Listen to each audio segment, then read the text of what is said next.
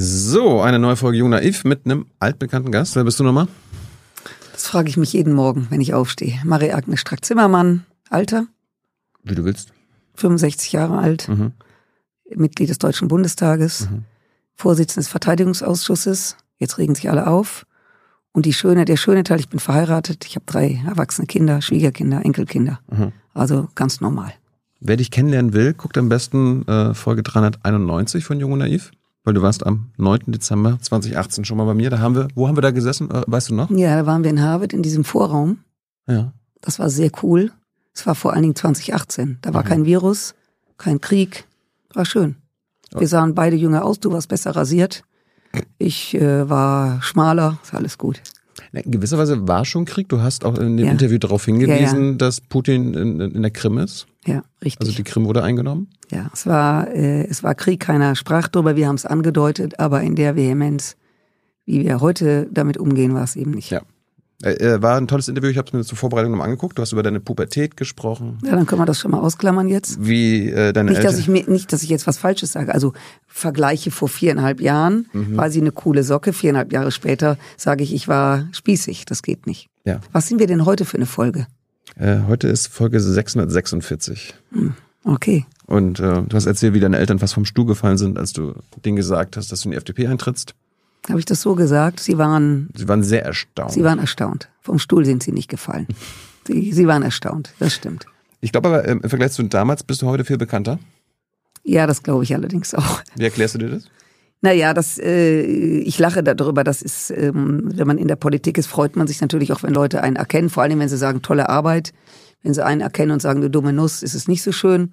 Das gehört zum Job dazu, aber jetzt ist es schon massiv. Also es ist wirklich massiv. Und das hat natürlich was damit zu tun, dass nach erstmal ich jetzt Teil der Regierung bin, nicht mehr in der Opposition. Zweitens, dass ich Vorsitzende des Ausschusses bin, nicht mehr ein normales Mitglied.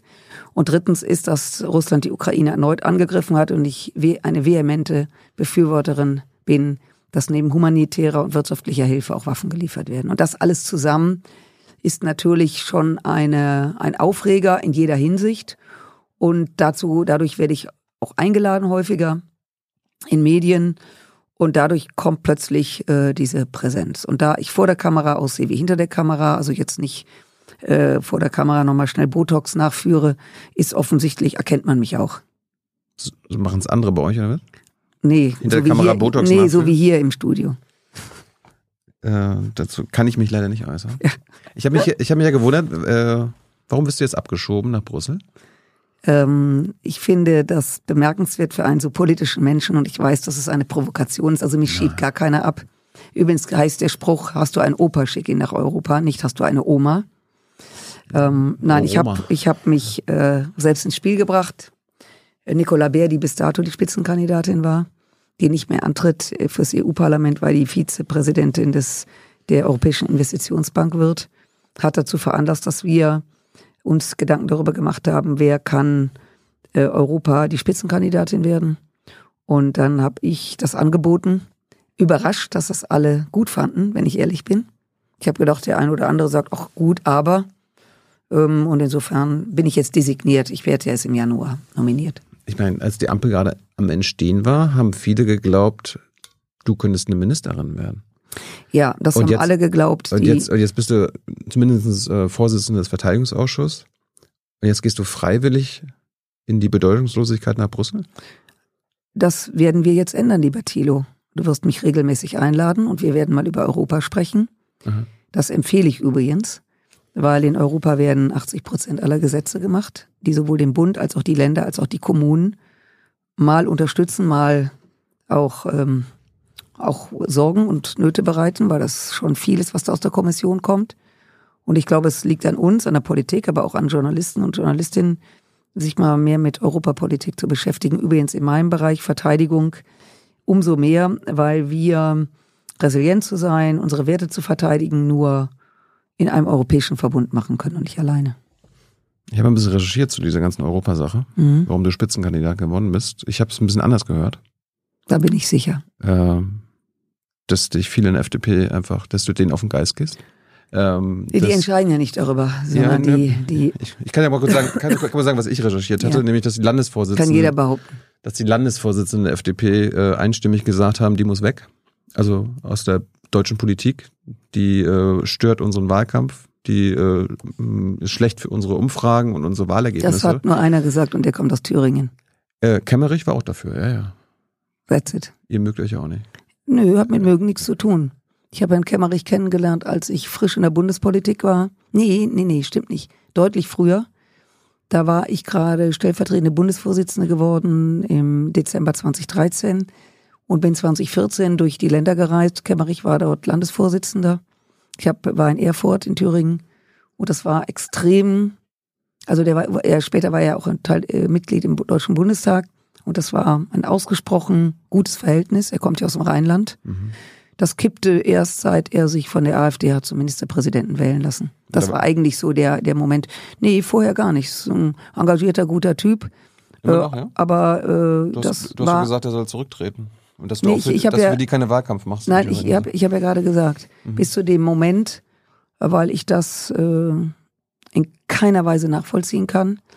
Und natürlich kann man nichts dafür, wenn man von jemand gewählt wird. Wenn es aber eindeutig ist, dass es die Stimmen bedarf, hätte ich mir gewünscht, dass er in diesem Moment gesagt hat, ähm, Sie haben mich hier gewählt, aber mit den Stimmen will ich nicht Ministerpräsident werden. Vielleicht ist das sehr kühn, das im Nachhinein zu sagen, aber es gibt Sekunden im Leben, die entscheiden, richtig oder falsch, gut oder böse. Und er hat in dem Moment wahrscheinlich auch benommen von dieser Vorstellung, er könnte wirklich was reißen, hat er dieses Amt angenommen. Und äh, das halte ich für einen großen Fehler. Er hat uns Riesenprobleme bereitet. Und äh, ich sage das mal so, wenn Corona nicht gekommen wäre, hätte uns das medial noch Mhm. schmerzhafter berührt. Dein Parteivorsitzender äh, hat ihm gratuliert Kommt. Thilo, lass stecken. Nee, aber ich meine, das hat, das hat dich ein bisschen auch wieder isoliert. Du warst dann, du hast das Richtige gesagt, du hast richtig reagiert, die, an, die anderen nicht. Und du bist, Ja, das- du, nee, bist eine, du bist eine umstrittene Person bei euch in der Partei. Also, Und darum ist die, ist die Lesart, was ich auch von FDP-Lern aus deiner Fraktion gehört habe, wir schieben die Alte ab nach Brüssel. das würde keiner wagen, weil wenn ich das erfahren würde, würde der, der es sagt, das nicht Das, war ein, überleben. das waren Männer, ja. ja, also jetzt Warum mal. lässt, du, warum lässt du das mit dem machen? Nee, jetzt so, so fangen wir die, setzen wir die Geschichte jetzt nicht auf, sondern die Geschichte ist, dass ich es angeboten habe. Mich schiebt keiner irgendwo hin, das weiß auch jeder. Und ich gerne noch mal ein paar Jahre internationale Politik machen möchte. Ich habe in den letzten Jahren extrem viele Verteidigungs- und Außenminister kennengelernt und ähm, übrigens sehr viele junge Menschen. Also die meisten Minister, Ministerinnen ähm, in, in anderen Ländern sind nicht alle, aber viele sehr jung also im Verhältnis zu unseren Ministern. Und äh, mich reizt das einfach nochmal, eine andere Sichtweise der Dinge zu bekommen. Ist Gut. übrigens ein Jahr vor der Bundestagswahl. Mhm. Also die Aufgabe, die ich jetzt habe, äh, die ist ja auf Zeit. Mhm. Und insofern, ich finde das cool. Gut, du machst das freiwillig also. Ja. Aber dann hilf mir zu verstehen, jetzt bist du eine der bedeutendsten Politikerinnen des Landes. ja dann werde ich eine der bedeutendsten Europas sein. Ja, das, das willst du versuchen. Ne, Entschuldige. Jetzt bist, jetzt ich bist war du's, eine der bedeutendsten in Düsseldorf. Ich war es in Berlin.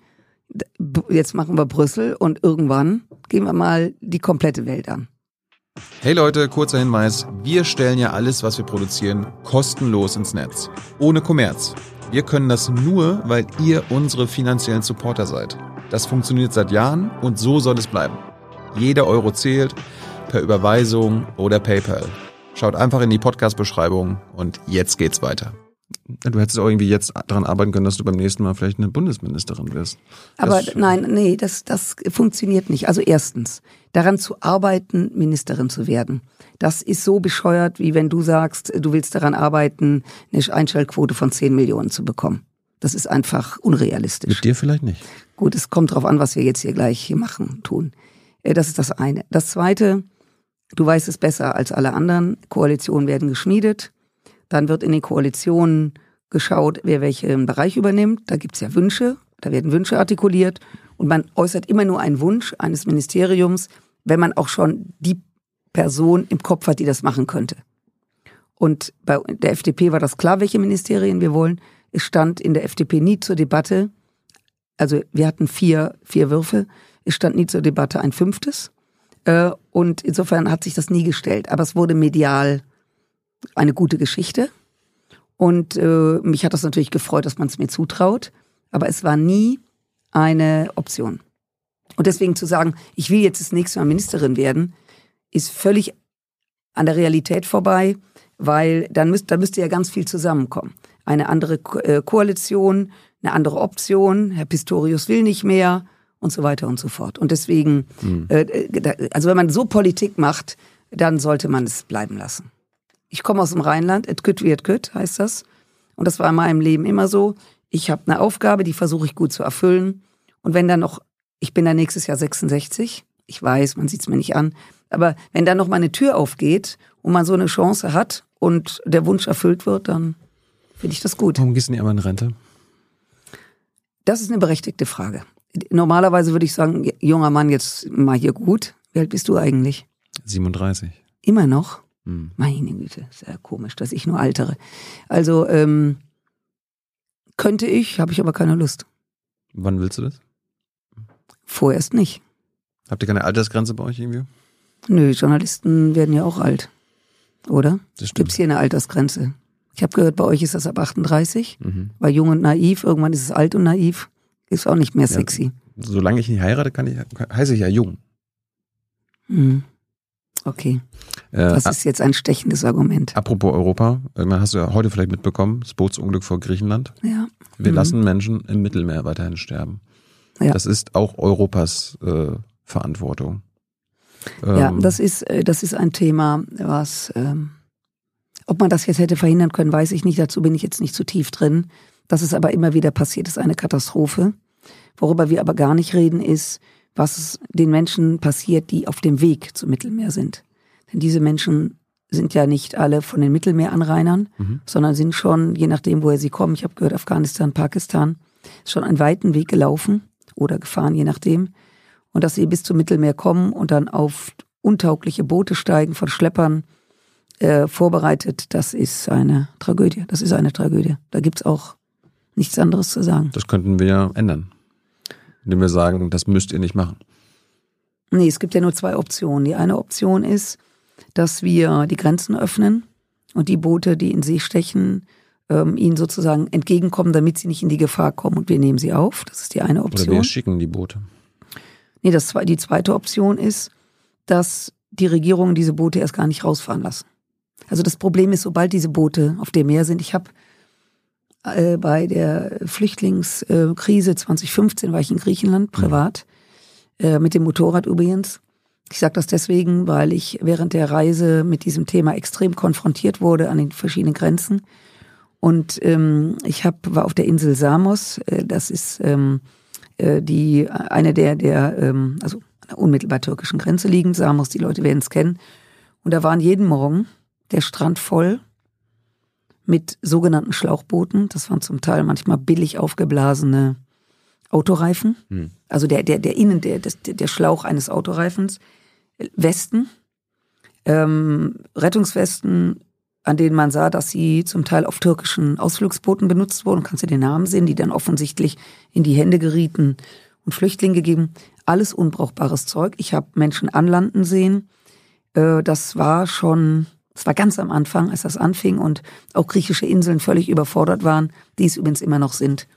Es wird nun nicht mehr so oft darüber berichtet. Also es gibt nur zwei Optionen. Wir holen sie ab und holen sie zu uns oder wir versuchen dort, wo sie sind, das Leben so zu beeinflussen und zu ändern, dass sie keinen Grund haben zu fliehen. Wa- Ich sehe keine Alternative. Warum machen wir nicht beides? Also, dass mit den Ländern gesprochen wird, ich, sag, ich sag's mal so. Ich Also finde, ich meine jetzt abholen, sicher abholen, damit Ja. sie nicht ihr Leben riskieren und gleichzeitig das Leben, wo sie herkommen, ja, ja, ja, ihr habt das verstanden. Okay. Äh, also ich fange mal mit dem zweiten an. Ähm, es gibt die Diskussion darüber, wie weit es einen Effekt gibt und nein, anders, ich sag's mal anders. Sobald ein Boot auf dem Meer ist und wird aufgegriffen, muss der oder diejenige helfen. Das ist Gesetz. Das heißt, man ist aufgefordert, einen Menschen in Seenot auf sein eigenes Schiff zu holen, sofern man äh, mit einem solchen unterwegs ist. Weil das so ist, machen das natürlich auch viele Schlepper sich zu eigen, sagen, schicken diese kaputten Dinger raus nach dem Motto, es wird einer vorbeikommen und die müssen euch aufnehmen. So, das ist das, das ist das eine. Das Zweite ist, und es sind eben sehr viele unterwegs, offensichtlich war das Meer relativ ruhig und sie haben sich getraut und das Boot war natürlich viel zu voll wieder. Mhm.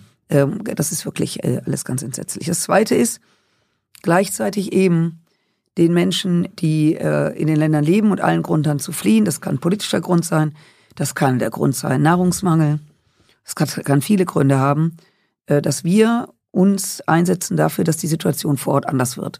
Und das ist leichter gesagt als getan. Aber wenn ich jetzt zum Beispiel mal die westafrikanischen Länder nehme, die eine riesen Problematik haben, weil sie völlig austrocknen. Also der Kampf um die Wasserressource, um Ressource Wasser ist gigantisch, gigantisch und die wird noch viel schlimmer. Wo also Viehbesitzer gegen Feldbesitzer kämpfen, weil es einfach darum geht, wer das Wasser bekommt, das ist ein großes Thema. Auch eine Verantwortung von uns, ne? Ja, absolut. Also also äh, gerade historisch, äh, äh wegen den CO2-Emissionen. Äh, Thilo, es Gut. gibt, wir brauchen nicht darüber zu diskutieren, warum das so ist, Gut. sondern dass der Westen daran beteiligt ist, ist das eine, dass es eine Klimakatastrophe ist, die äh, neben der Tatsache, was es fürs Klima bedeutet, rein von der Geschwindigkeit der Massenmenschen, die sich auf den Weg machen, das, das ist ein existenzielles Problem für die Menschen, um die es geht, aber auch für uns in Europa weil wir werden Menschen aufnehmen, auch in Zukunft. Wir werden Menschen aufnehmen, begrenzt, aber wir werden gleichzeitig die Gesellschaft nicht überfrachten können, also überfordern können ist ein besseres Wort. Und das tun wir, wenn wir nicht Zuzug regeln und eben Menschen vor Ort helfen. Und das kann man natürlich. Man kann natürlich mit Regierungen sprechen. Ich weiß, dass Joachim Stamm, Partei von, von, mir, von mir genau das macht. Mhm. Der also mit den Regierungen spricht, dass sie A, die Situation verändern, dass die Leute nicht fliehen und B, die, die zurückkommen, auch aufnehmen. Es gibt nämlich auch die, die geflohen sind und zurückkommen wollen, weil sie auch keine Perspektive gefunden haben in Europa. Das soll es nämlich auch geben. Die kommen zurück und haben keine Chance, wiedergenommen zu werden. Also das Thema ist super komplex und eine einfache Antwort werde ich dir heute nicht liefern können. Ich habe letzten Soziologen hier gehabt. Mhm. Stefan Schulz hat nochmal erklärt und die Bundesregierung sieht das übrigens genauso. Wir brauchen jedes Jahr netto 400.000 Menschen Einwanderung. Genau. Wir sind davon weit, weit genau. entfernt. Genau. Deswegen ist es gut, dass wir jetzt endlich ein Einwanderungsgesetz gemacht haben. Ja, aber gleichzeitig lassen wir Leute auf dem Mittelmeer sterben. Warum holen wir die nicht alle her? Es wollen ja nicht äh, Millionen Menschen jedes Jahr äh, nach Europa. Und wir allein Deutschland braucht jedes Jahr 400.000 ja. neue Migranten. Also warum, warum? Ja, ja. Wir überfordern doch nicht. Wir brauchen die, damit wir hier äh, nicht zusammenbrechen unsere ja, Gesellschaft. Ja, du brauchst ja. Also du brauchst erstmal, also es sind zwei Ebenen. Du brauchst erstmal Leute, die sofort umgehend in den Arbeitsmarkt einwandern. Also die einen Beruf haben, möglicherweise die Sprache sprechen oder schnell sprechen und die man dann eben dann braucht. Punkt. Da hat der Soziologe recht. Es gibt Fakt und zwar in allen Berufen ähm, brauchen wir Zuwanderung. Wir äh, sind ein, ich sag mal, hochtechnisiertes Land und äh, wir werden das, auch den Wohlstand, den wir haben, nicht halten, ohne dass wir Einwanderung regeln. Und Einwanderung haben ist übrigens auch nicht ohne. Einwanderung heißt nämlich auch, dass innerhalb Europas Leute zuwandern, Bitte. die dann wiederum in ihren Ländern fehlen. Ja. Bin ich wieder bei Griechenland. Ich kenne ein, einige Ärzte von meinen Touren dort auch, die Griechenland verlassen haben die dort als Facharzt 500, 600 Euro verdienen, das ist kein Witz, die Angebote von Deutschland und England vor allen Dingen bekommen, äh, ein, ein Vielfaches mehr verdienen. Wir beschleunigen den Brain Drain. So, so. Das ist, äh, also, das heißt, Anwerben hat immer eine zweite Seite, weil die Länder, die die Menschen ja auch brauchen, auch die Griechen altern, da werden, glaube ich, im Schnitt noch weniger Kinder geboren als bei uns. Also, wenn ich die rein deutsche Perspektive habe, wir brauchen Zuwanderung, ja. Jetzt, um ähm, auf dein Thema zu kommen, äh, dort wandern aber oder bemühen sich auch Menschen, oder was heißt bemühen, kämpfen darum, Menschen nach Deutschland zu kommen, die bis die unsere Sprache können, bis die ausgebildet sind, zehn Jahre brauchen. Ja, aber in, genau in zehn Jahren äh, äh platzt ja die Boomer-Bombe.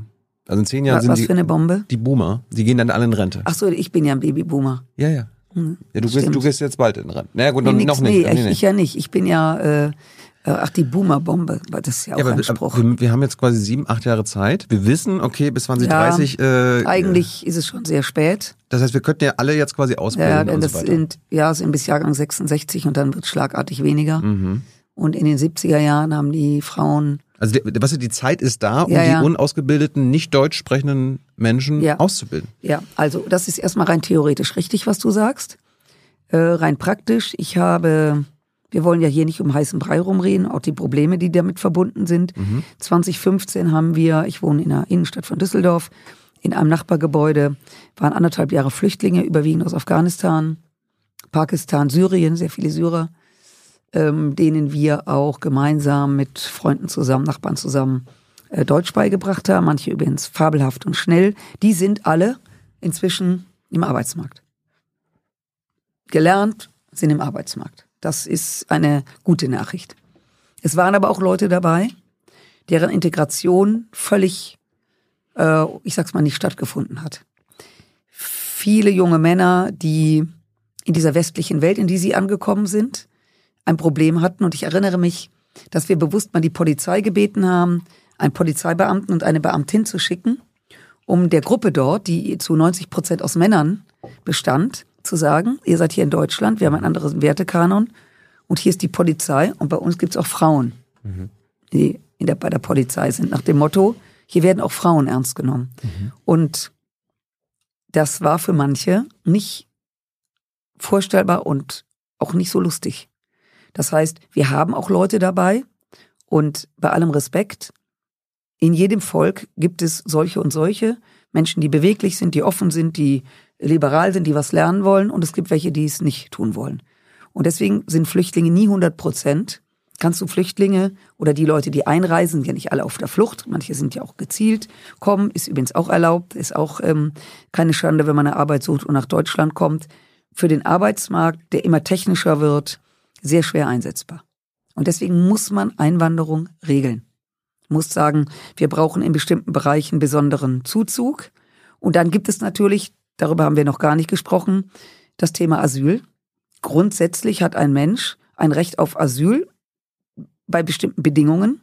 Das heißt, wenn jemand Asyl beantragt, dann muss geklärt werden, hat er Gründe? Und wenn das, ähm, wenn das Gründe hat, kann er auch bleiben, geht ins Asylverfahren. Und wenn nicht, muss er zurück. Und da liegt der Hase begraben. Wenn man dann die Person nicht direkt zurückschickt oder sie zurückbegleitet, da greift jetzt dieses Thema, dass sie auch zurückgenommen werden müssen. Es gibt Staaten, die machen das nicht. Wird auch gerade mit nordafrikanischen Staaten darüber gesprochen. Dann, und sie bleiben, dann erzeugst du einen Widerstand bei den Leuten und der führt dann dazu, dass solche grauenvollen AfD-Parteien entstehen, die vehement ähm, Stimmung machen und äh,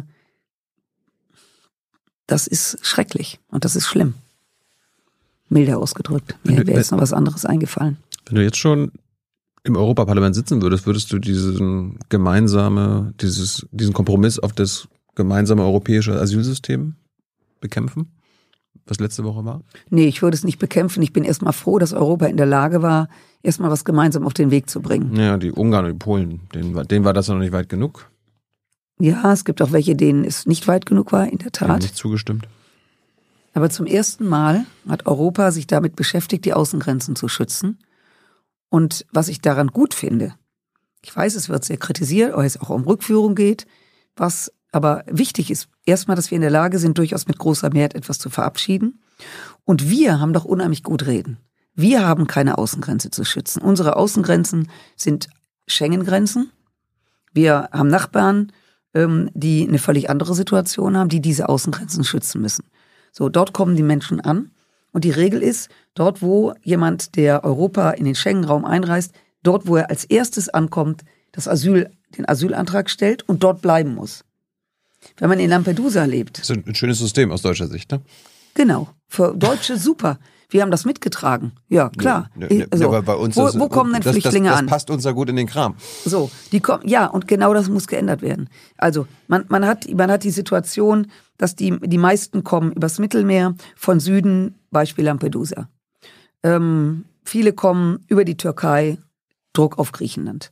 Das heißt, es ähm, verstärkt auch über Spanien die Straße von Gibraltar. Mhm. So, das sind, um nur jetzt mal drei Beispiele zu nennen, die Staaten, die eine ganz, ganz große Herausforderung haben, weil sie müssen die Asylverfahren machen und sie müssen regeln, nicht wir. Bei uns kommen die Leute erst an, wenn das Verfahren in der Regel, mhm.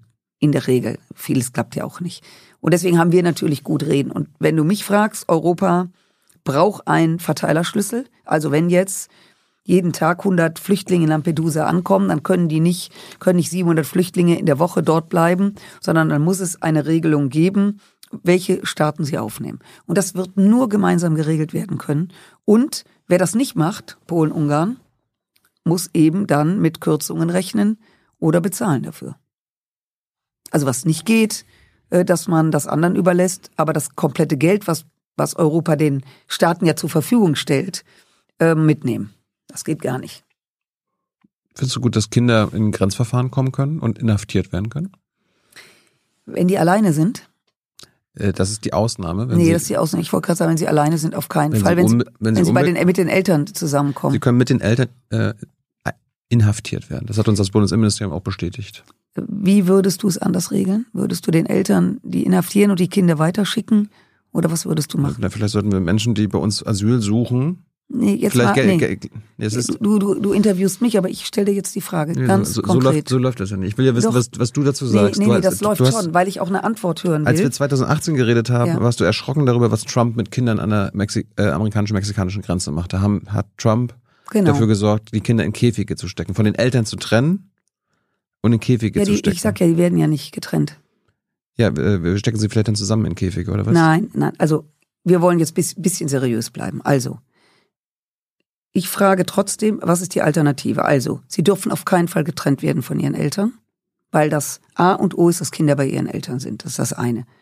Das zweite ist, dass wenn sie alleine sind, unbegleitet, werden sie aufgenommen. Unbegleitete Kinder, Jugendliche werden nicht in ein solches Verfahren kommen.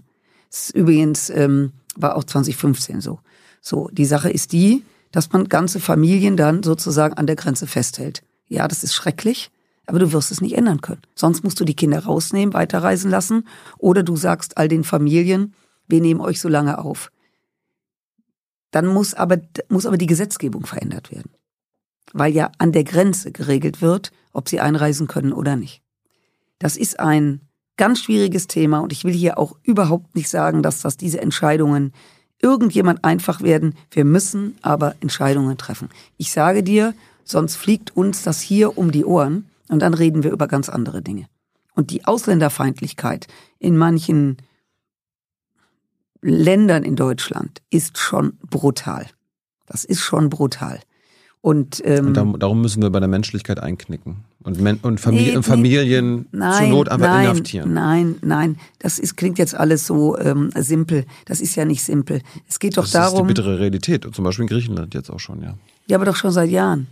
Ja, und das, manifestieren ja kein, wir jetzt als, ja. äh, als Gesetz. Nein, sondern wir unter, nein, das manifestieren wir nicht, sondern in Griechenland war es folgendes.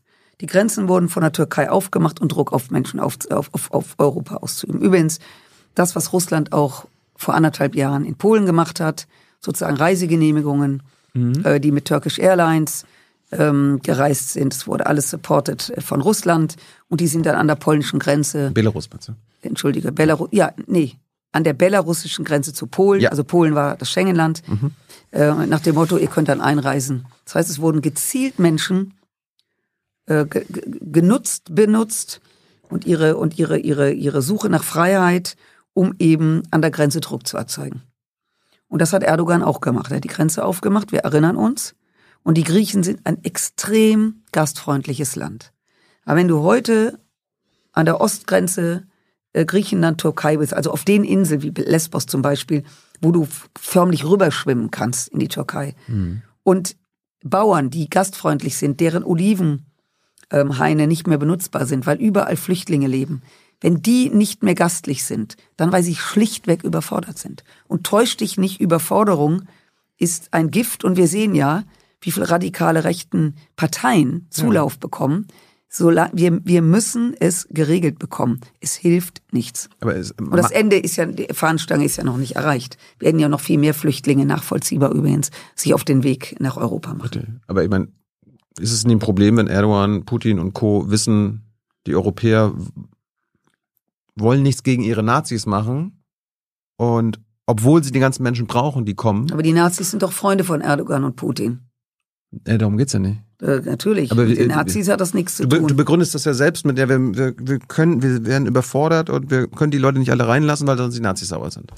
Nein. Vielleicht also, sollten wir nein. was gegen die Nazis machen. Nein, nein, nein, nein. Jetzt nochmal, jetzt wirklich seriös. Jetzt mal nicht polemisch. Also, Wir haben eine deutsche Gesellschaft, von der ich behaupte, dass die große Mehrzahl ausgesprochen sozial und menschlich sind. Wir haben in Fre Zeiten der Flucht 2015 auch jetzt bei 1,1, knapp 1,1 Millionen Ukrainern ja. extrem viel Hilfsbereitschaft. Ja.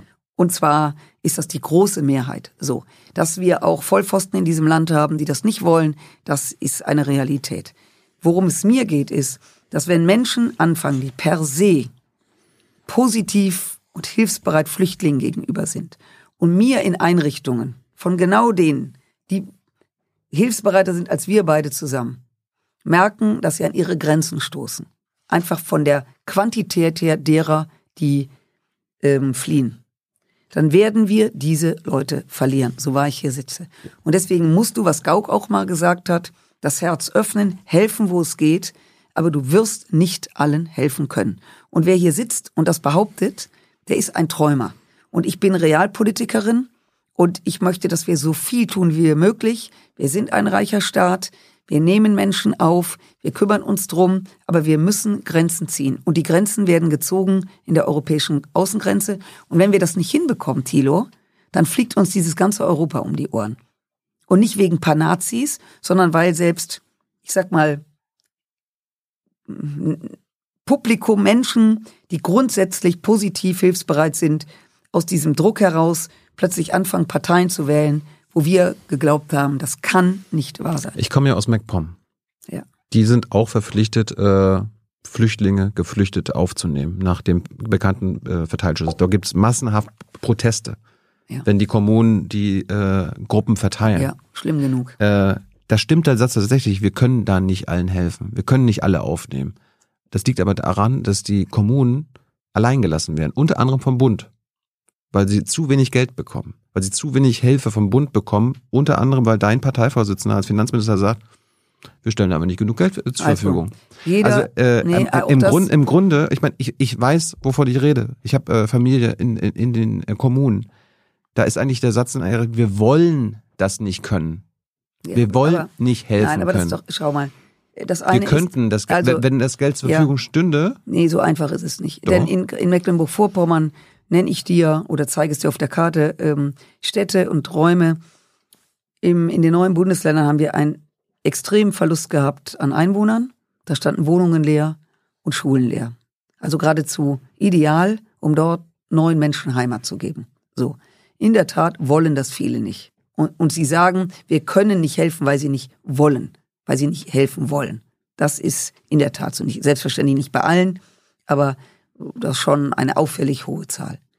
Flüchtlinge, die dorthin kommen. Ich, ich weiß auch, wovon ich spreche. Ich habe 24 Jahre Kommunalpolitik gemacht. Ich habe Sozialpolitik gemacht, Jugendhilfepolitik. Mir muss keiner was sagen, aber wie das. Düsseldorf ist was anderes als auf dem Land Moment, in MacPom. Moment, was ich sagen will, ist, dass ganz viele Flüchtlinge, die in MacPom waren, gesagt haben, die sind ja vernetzt nix wie weg aus diesen Bundesländern, wo man uns schlichtweg nicht will und sind zu großen Teilen nach Nordrhein-Westfalen gekommen, weil Nordrhein-Westfalen ein zu Recht ein Image hat extremer Gastfreundlichkeit. Mhm. Das ist das eine. Das Finanzielle. Ich habe, bin hier schon Sturm gelaufen, als es um das Geld ging für die Kommunen. Die Kommunen geben, der, der, der Bund gibt über die Länder pro Kopf eine Summe aus, pro Flüchtling. Das ist eine Hausnummer. Ich glaube, die war mal bei 10.000 Euro fürs Jahr. Damit kannst du in Mecklenburg-Vorpommern, also ich sag jetzt mal rund 1000 Euro im Monat, eine Unterkunft finden und einen Menschen versorgen. Kannst du in einer, in einer Großstadt nicht. Also wenn du in München bist, kannst du das schon mal knicken, weil selbst Flüchtlingsunterkünfte in München, Düsseldorf, Hamburg völlig anders, ähm, also mehr Geld erfordern. Das heißt, dieses pro Kopf runtergebrochene schwierig. Eigentlich muss man es pro Region machen. Wir könnten sie, Denn wir haben zum Beispiel, wir könnten sie arbeiten lassen, Marie. Moment, noch ein letzter Gedanke. Dann du musst nämlich auch die Wohnungen haben, äh, die man in Großstädten oft gar nicht mehr hat. In ländlichen Gebieten haben wir sie und in neuen Bundesländern wäre es eine große Chance. So. Nein, ich, ich will ja nur, dass wir das mal ein bisschen ordnen und nicht so plakativ an die Wand hauen. Und jetzt kommt noch eins, das kann ich auch nicht ersparen. Die Länder bekommen Geld, um die Kommunen, du kennst das System, die Länder sind verantwortlich für Kommunen. Die haben Geld für die Kommunen. Mhm. Und ich habe sowas von die Nase voll, dass sozusagen nach Berlin geschaut wird, weil in den eigenen äh, Ländern, also in Düsseldorf Herr Wüst, in, in den anderen, in den anderen Bundesländern Herr Söder, wer auch immer, ähm, äh, dass die nicht die Mittel zur Verfügung stellen für die Kommunen, die der Bund ihnen in die Hand gibt. Das tun sie nämlich nicht. Ich ja, erinnere ja, ja, mich. weil die Länder sich an eine schwarze Null halten müssen, weil ihr da euren, euren Moment, ja, nee, so einfach ist es ja nicht. Ich die erinnere Kommunen sind überschuldet, die Länder haben kein Geld, äh, um den Kommunen Ja, das- weiter zu helfen. Nee, sorry, das stimmt, das, das ist eine Mehr. Das stimmt einfach nicht. Das ist einfach nicht Hat wahr. uns Stefan Weil selbst hier also letztens erklärt. Ja, gut, er erklärt es natürlich so, weil das auch so passt, sondern es geht darum, dass die gezielt, also der Bund gibt dem Land Geld für die Unterbringung von Flüchtlingen. Und es gibt genug Länder, die nehmen einen Teil davon. Ich habe das doch alles erlebt. Hat äh, das Land Nordrhein-Westfalen vor Jahren gesagt. Ähm, da war noch Frau, äh, wie hieß sie, Ministerpräsidentin. Tadam, tadam. Kraft? Kraft, danke. Frau Kraft, äh, die dann, äh, ja, 2014, klar war die noch Ministerpräsidentin, Mhm. dass die gesagt haben, nee, ein Teil des Geldes, was der Bund uns gibt für die Kommunen, brauchen wir selber, weil wir müssen ja jetzt mehr Lehrer ausbilden, weil mehr Flüchtlinge kommen. Ich kann, kannst dich umdrehen, wie du willst. Jeder versucht es sich äh, schön zu machen. Die Kommunen haben jetzt ein Problem, weil durch den Angriffskrieg Russlands, über den wir hoffentlich auch noch sprechen, Ja, ja, kommen wir gleich zu. sind so viele Flüchtlinge jetzt gleichzeitig dazugekommen. Also weit über eine Million. So viel sind 2015 nicht gekommen. Und beim Krieg in Bosnien-Herzegowina, also in, im Kosovo, sind mal gerade die Hälfte in Deutschland gewesen. Die Anzahl ist so hoch, dass die Kommunen schlichtweg nicht wissen, wo sie sie unterbringen sollen. Und das ist nicht nur eine finanzielle Frage, das ist eine Frage der Wohnungen. Stellt man Container auf, macht man also äh, so eine Zwischenlösung.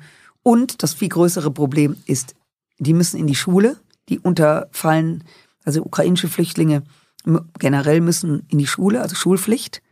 Und dann hast du natürlich in der Schule ein massives Problem, weil Tausende von Schulplätzen fehlen, selbst wo in Klassen, ich kriege das gerade mit, ähm, bei den ganz Kleinen, wo man also sagt, wir haben eine Klassenstärke von 30, wir machen 334 daraus äh, aus jeder Klasse, damit wir ähm, Flüchtlinge nehmen können. Das ist alles nicht einfach. Es ist nicht einfach. Und wir können uns, müssen da auch pragmatisch mit umgehen. Falls ihr Fragen habt an Marie, her damit in den Chat. Hans kommt am Ende und stellt sie dir. Ja, da haben wir ja, sitzen wir ja noch bis heute Nacht hier. Nö, nö, wir haben Also ja le leider nicht so viel Zeit. Du musst ja auch noch zu irgendwelchen Abstimmungen im Bundestag. In der Das ist ja Tat. deine Arbeit. Du bist ja unsere Volksvertreterin. Richtig, genau. Ich Äh. vertrete, glaube ich, nicht jeden im Volk, aber ich bemühe mich so viel wie möglich. Äh, du warst normale, no- normales Mitglied im Verteidigungsausschuss. Jetzt bist du der, die Vorsitzende des Ja. Verteidigungsausschusses im Bundestag. Was ist der Unterschied zwischen einem Normalmitglied und der Vorsitzenden? Naja, der Vorsitzende oder die Vorsitzende ist dafür verantwortlich für den Ablauf. Also ist auf ein, ein Teil ist Administration und ähm, der andere Teil, ich führe die Sitzungen. Aber du hast jetzt irgendwie nicht mehr Macht und mehr Stimmrecht oder so weiter. Nee, nee, das wäre schon cool, nicht? Wenn meine Stimme zehnmal so viel zählen würde, Ja. das wäre echt cool. Ja. Dann würde ich die beiden Linken und die vier AfDler immer satt überstimmen. Nein, das ist nicht so. Man hat Sitz und Stimme in Demokratie, äh, aber man hat andere Aufgaben. Kommen wir mal. Kann die Tagesordnung zum Beispiel mitbestimmen, kann Gäste einladen. Ich habe ähm, viele Gäste da. Ich habe den Bundeskanzler eingeladen, der ganz erstaunt darüber war. Äh, dabei war Frau Merkel auch schon mal Gast. Denn die Legislative, wir als Volksvertreter, dürfen natürlich die Exekutive, also die, die in der Regierung sind, einladen. Und die sollten dann auch kommen. Ich hatte die Innenministerin da, die Außenministerin und so weiter. Das, sowas kann ich natürlich. Mich, mich, federführend mich hast du noch nicht eingeladen, aber ich bin. Ja. Und über was reden wir? Das kannst du ja bestimmen. Ich glaube, das lassen wir, da sitzen wir da vier Stunden später noch. Äh, kommen wir mal zur Bundeswehr. Ja. Äh, die, einen die einen sagen, äh, dass das, was jetzt das Geld, Sondervermögen 100 Milliarden, das soll zur Ausrüstung der Bundeswehr herhalten. Andere sagen, das ist Aufrüstung. Ja, ja, klar, ist alles eine Sichtweise. Alles eine Frage der Sicht. Wenn ich nichts hab, dann ist es mehr Ausrüstung. Wenn ich ganz viel hab und noch mehr bekomme, ist es Aufrüstung. Die Bundeswehr hat aber wenig und wird jetzt ausgerüstet. Also wenn ich sage, das ist Aufrüstung, was ihr da beschlossen habt, dann ist das falsch? Oder? Ja, das ist falsch. Die Bundeswehr, eine, eine Armee, sollte Ausrüstung haben, sonst brauchen wir sie nicht mehr. Und wenn vieles davon defekt ist, nicht mehr hergerichtet wird, nicht mehr hergestellt wird, nicht mehr repariert wird, man nimmt Geld in die Hand, um das zu reparieren, das siehst du ja auch in anderen Bereichen, das ist ja nicht nur die Bundeswehr, dann ist es keine Aufrüstung. Aber mir ist natürlich klar, dass der eine oder andere schon Schluckbeschwerden kommt, wenn ein Panzer gekauft wird, aber dem kann ich auch nicht helfen. Hm. Ich fand ganz gut bei der Recherche, du hast letztes Jahr im Mai gefordert, dass die Bundeswehr ein Feindbild braucht. Ja. Da haben sich auch wahnsinnig alle drüber aufgeregt. Was meinst du damit? Daraufhin habe ich gedacht, nimm doch mal ein anderes Wort. Manche Leute regen sich ja nur über den Terminus auf.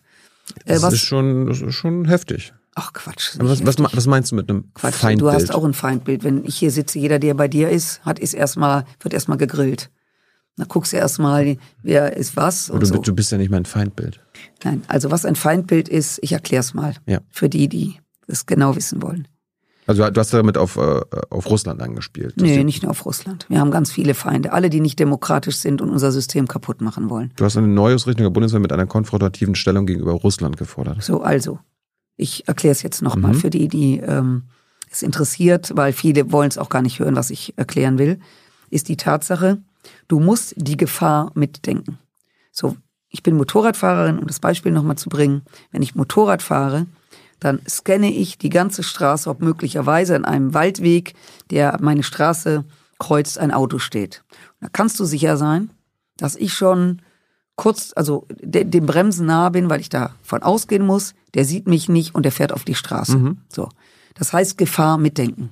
Und du musst als Staat die Gefahren, die dir drohen, übrigens nicht nur im politischen, nicht nur im militärischen, die Gefahren, die dir drohen, musst du mitdenken.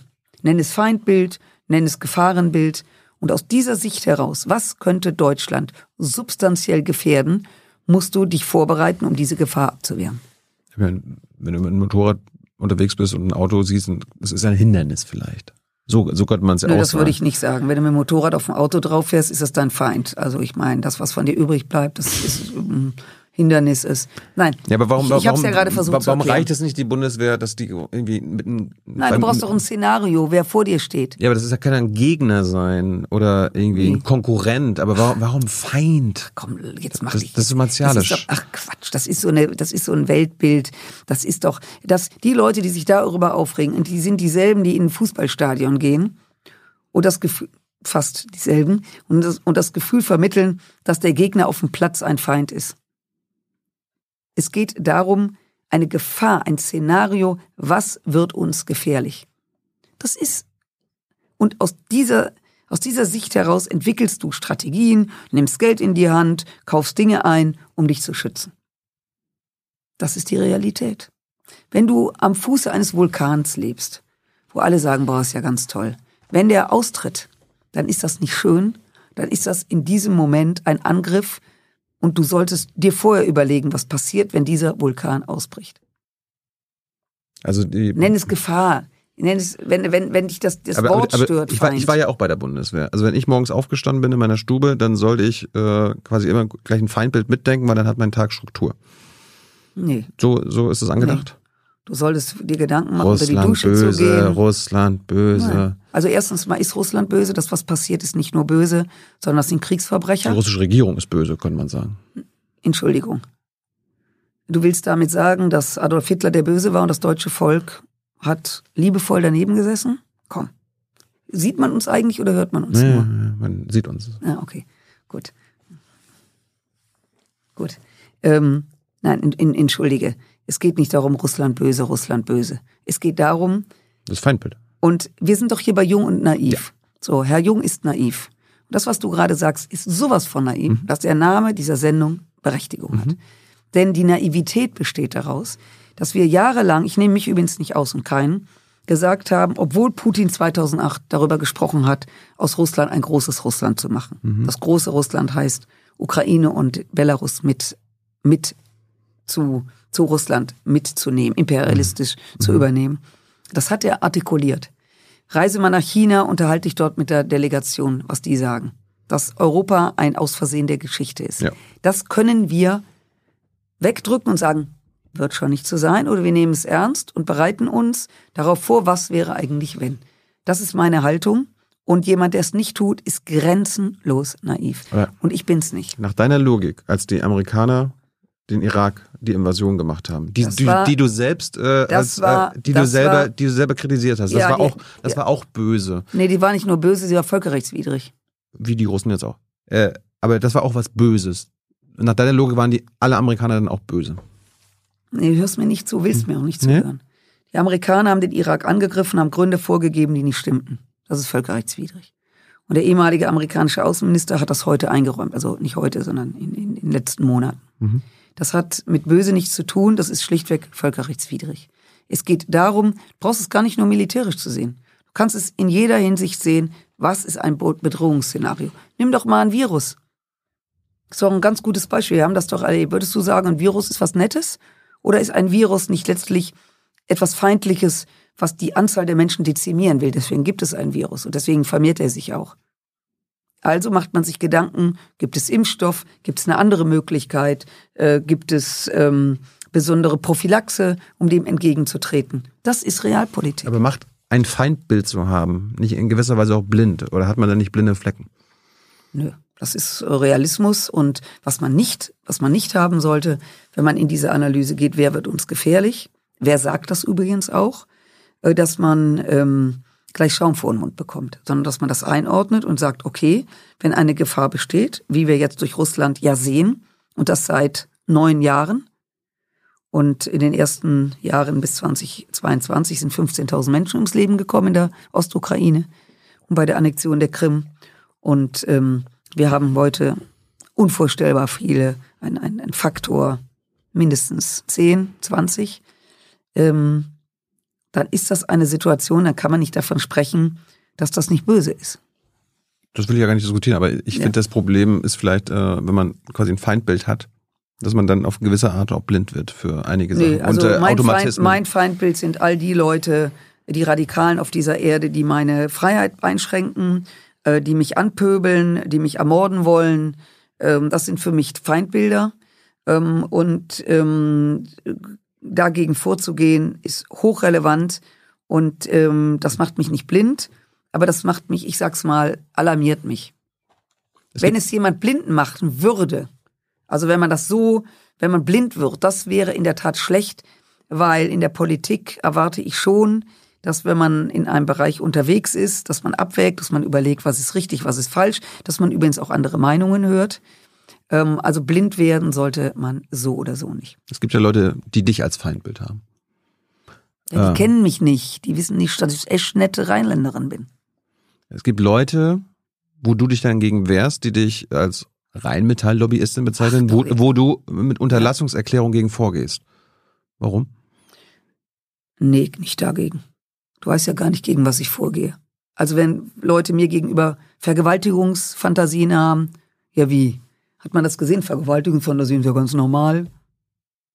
Wer mich umbringen will, wer mich bedroht, ähm, also ich kann, wer, wer, äh, naja, also ich, ich will das jetzt wirklich nicht ausführen, weil es schon krass ist. Die zeige ich an. Ja. Aber äh, dieses Geschwätz von Lobbyistinnen und Waffen, äh, was haben wir noch? Kriegstreiberin, sehr beliebt. Äh, das, komm Leute, lass stecken. Aber da gehst du nicht gegen vor. Ich meine, die Berliner Zeitung, da hast du eine Unterlassungserklärung durchgesetzt, dass die dich nicht reinmitteilen. Ja, die haben was ganz anderes gemacht, die Berliner Zeitung. Die haben einen Artikel geschrieben über Rheinmetall. Nur über Rheinmetall. die in deinem Wahlkreis sitzen. Moment. Ja. Erstmal abschichten. Nur über Rheinmetall, was das mit Rheinmetall macht, wie viel Geld die jetzt verdienen und so weiter, haben ein so großes Foto von mir, wo drunter steht, ich hätte mit denen Kontakt. Das geht gar nicht. Rheinmetall ist ein internationales Unternehmen. Die haben ihren Hauptsitz in Düsseldorf, produzieren in 142 äh, Standorten, 42 in Deutschland. In Düsseldorf produzieren sie nicht. Das ist, liegt aus der Tatsache geschuldet, dass Rheinmetall 1868 gegründet worden ist und der und im Ruhrgebiet haben übrigens auch mal Schreibmaschinen hergestellt und im Ruhrgebiet ähm, also dass die Schreibtische des Ruhrgebiets in Düsseldorf angesiedelt waren. Und das kann man mir alles unterstellen. Das soll man mir beweisen. Zu behaupten ich würde Geld daran verdienen. Wenn das so wäre dann könnte ich jetzt aufstehen. Dann brauche ich gar nicht mehr hier zu arbeiten. Dann könnte ich mich jetzt hinlegen. Und das soll jemand beweisen. Wenn eine Berliner Zeitung sowas durch ein Foto versucht ähm, zu sagen, seht sie euch an, die verdient damit Geld. Der Redakteur, ein freier Redakteur, der sich dann noch mit seiner eigenen Zeitung angelegt hat, weil er sich geärgert hat, dass die das gelöscht haben, dann den Teil des Textes. Da kann ich sagen, wer mir das unterstellt, einfach mal so, der kriegt richtig, hat richtig Freude mit mir. Ich hoffe, dass du dich auch bei bestimmten Dingen wehren würdest. Ja, wenn es falsch ist. Du bist keine Rheinmetall-Lobbyistin. Ich bin keine Rheinmetall-Lobbyistin, mir geht das völlig irgendwo vorbei. Bist du Lobbyistin der Rüstungsindustrie? Nein, bin ich nicht. Ich bin froh, dass es Industrie gibt, die uns heute befähigt, die Bevölkerung zu schützen. Es gibt Unternehmen, die haben Luftabwehrraketen hergestellt, wo Tausende und Abertausende Ukrainer gerettet worden sind. Denen bin ich dankbar. Wo die produzieren, wo die sitzen, ist mir völlig egal. Wer ist Aber ich habe den Blick der Zivilisten. Und noch etwas. Ja. Wenn ich nachts unterwegs bin und ich würde überfallen werden und es kommt Polizei, um mir zu helfen und die könnten aber dem Typ irgendwie nicht abwehren, weil sie sagten, ach, ey, ich bin Pazifistin, ich habe keine Waffe dabei, ich bin zwar bei der Polizei, aber das nervt mit der Waffe, dann würde ich, wäre ich todtraurig, wenn ich es überleben würde. Insofern hoffe ich, dass wenn jemand mein Leben schützt, er auch die Möglichkeit hat, es zu schützen. Das hoffe ich auch. Und all die, die mir das unterstellen, die sollen einmal in die Ostukraine reisen. Aber wirklich direkt ganz hart an die Front. Wir wollen, wir wollen dir ja nichts unterstellen. Wir reden auch gleich nochmal in die, U die Ukraine, aber wir müssen das mal ein bisschen klarstellen. Weil zum Beispiel bei Wikipedia, wenn du es aufmachst, dann kennst du wahrscheinlich auch deinen Wikipedia-Eintrag, ganz vorne steht, Strack Zimmermann ist zudem Mitglied in verschiedenen Lobbyorganisationen der deutschen Rüstungsindustrie. ja, und das, ist- und das ist nicht mal richtig. Ja, das, Wikipedia kann ja jeder was reinschreiben. Ich habe da mal geguckt. Ja, kann ja jeder reinschreiben. Du kannst reinschreiben. Ja, pass auf, ich habe mal geguckt, was du selbst äh, in deinen Bundestagsinformationen äh, Ja. schreibst. Da schreibst du ja selber, du bist Präsidiumsmitglied beim Nimm Förder... doch, schreib das, erzähl doch mal alles, was da steht. Ja, nee, Alles. das was jetzt, äh, wir sind ja beim Thema Lobby. nee, nee, erzähl mal alles, was da steht, was ich mache. Mach das mal. Ich hab Wir jetzt, haben ja Zeit. Ich habe ja nicht alles jetzt rausgesucht. Ja, solltest du aber. Du bist Mitglied des Präsidiums des Förderkreises Deutsches Heer e.V., Vizepräsident der Deutschen Atlantischen Nee, Gesellschaft. Vizepräsident bin ich nicht. Ich bin nur Mitglied. Warst du mal Vizepräsidentin? War ich mal, genau. Und Mitglied des Beirats der Bundesakademie für Sicherheitspolitik. Seit 2022 bist du Vorsitzender des Stiftungsrates der Stiftung Lebendige Stadt, bist Vorsitzender des Genau, Kuratoriums. lebendige Stadt für Kommunen, genau. Du bist Vorsitzender des Kuratoriums der FOM Hochschule für Ökonomie und Management Genau. Düsseldorf, stellvertretender Vorsitzender des Freundeskreis Wildpark Düsseldorf, Mitglied des Rotary Club Düsseldorf Karlstadt, Mitglied im Förderkreis der Mahn. Ja. Soll ich weitermachen? Mahn- und Gedenkstätte, genau. Ich will jetzt aber über die Rüstungsindustrie. Nein, mir war es aber wichtig, damit das mal ein bisschen eingeordnet wird. Ich bin im Freundeskreis Heer. So, pass auf. Du bist im, Fö- äh, Nee, lass uns mal abschichten. Freundeskreis Heer. nee, du bist im Förderkreis Deutsches Heer, so heißt das. Ja. So, Habe ich Freundeskreis gesagt? Förderkreis Deutsches Heer. Förderkreis genau, da bin ich, da bin ich Mitglied. Da bist du im Präsidiumsmitglied. Ja, Genau, da sind so gut wie alle, die im Verteidigungsausschuss sitzen, Mitglied. Ist jetzt aber kein. Äh, Nein, weil das, wir Über- haben uns, weil das Heer die größte Teilstreitkraft ist ja.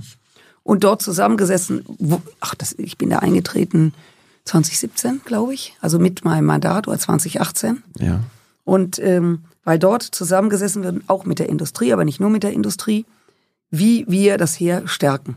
Also wie das Heer besser ausgerüstet ist. Mhm. So, Also- und das gibt es für die Luftwaffe, das gibt es für Ja, ja. Cyber, das gibt es für alles. Aber für, äh, im Förderkreis Deutsches Heer bist Genau. nicht nur du Mitglied, sondern auch Rheinmetall, Heckler und Koch. Ja, da sind Du bist, auch, du bist Präsidiumsmitglied. ja, da sind, sind auch Sozialdemokraten drin, da sind auch Grüne drin. Die verstehen sich als Lobby.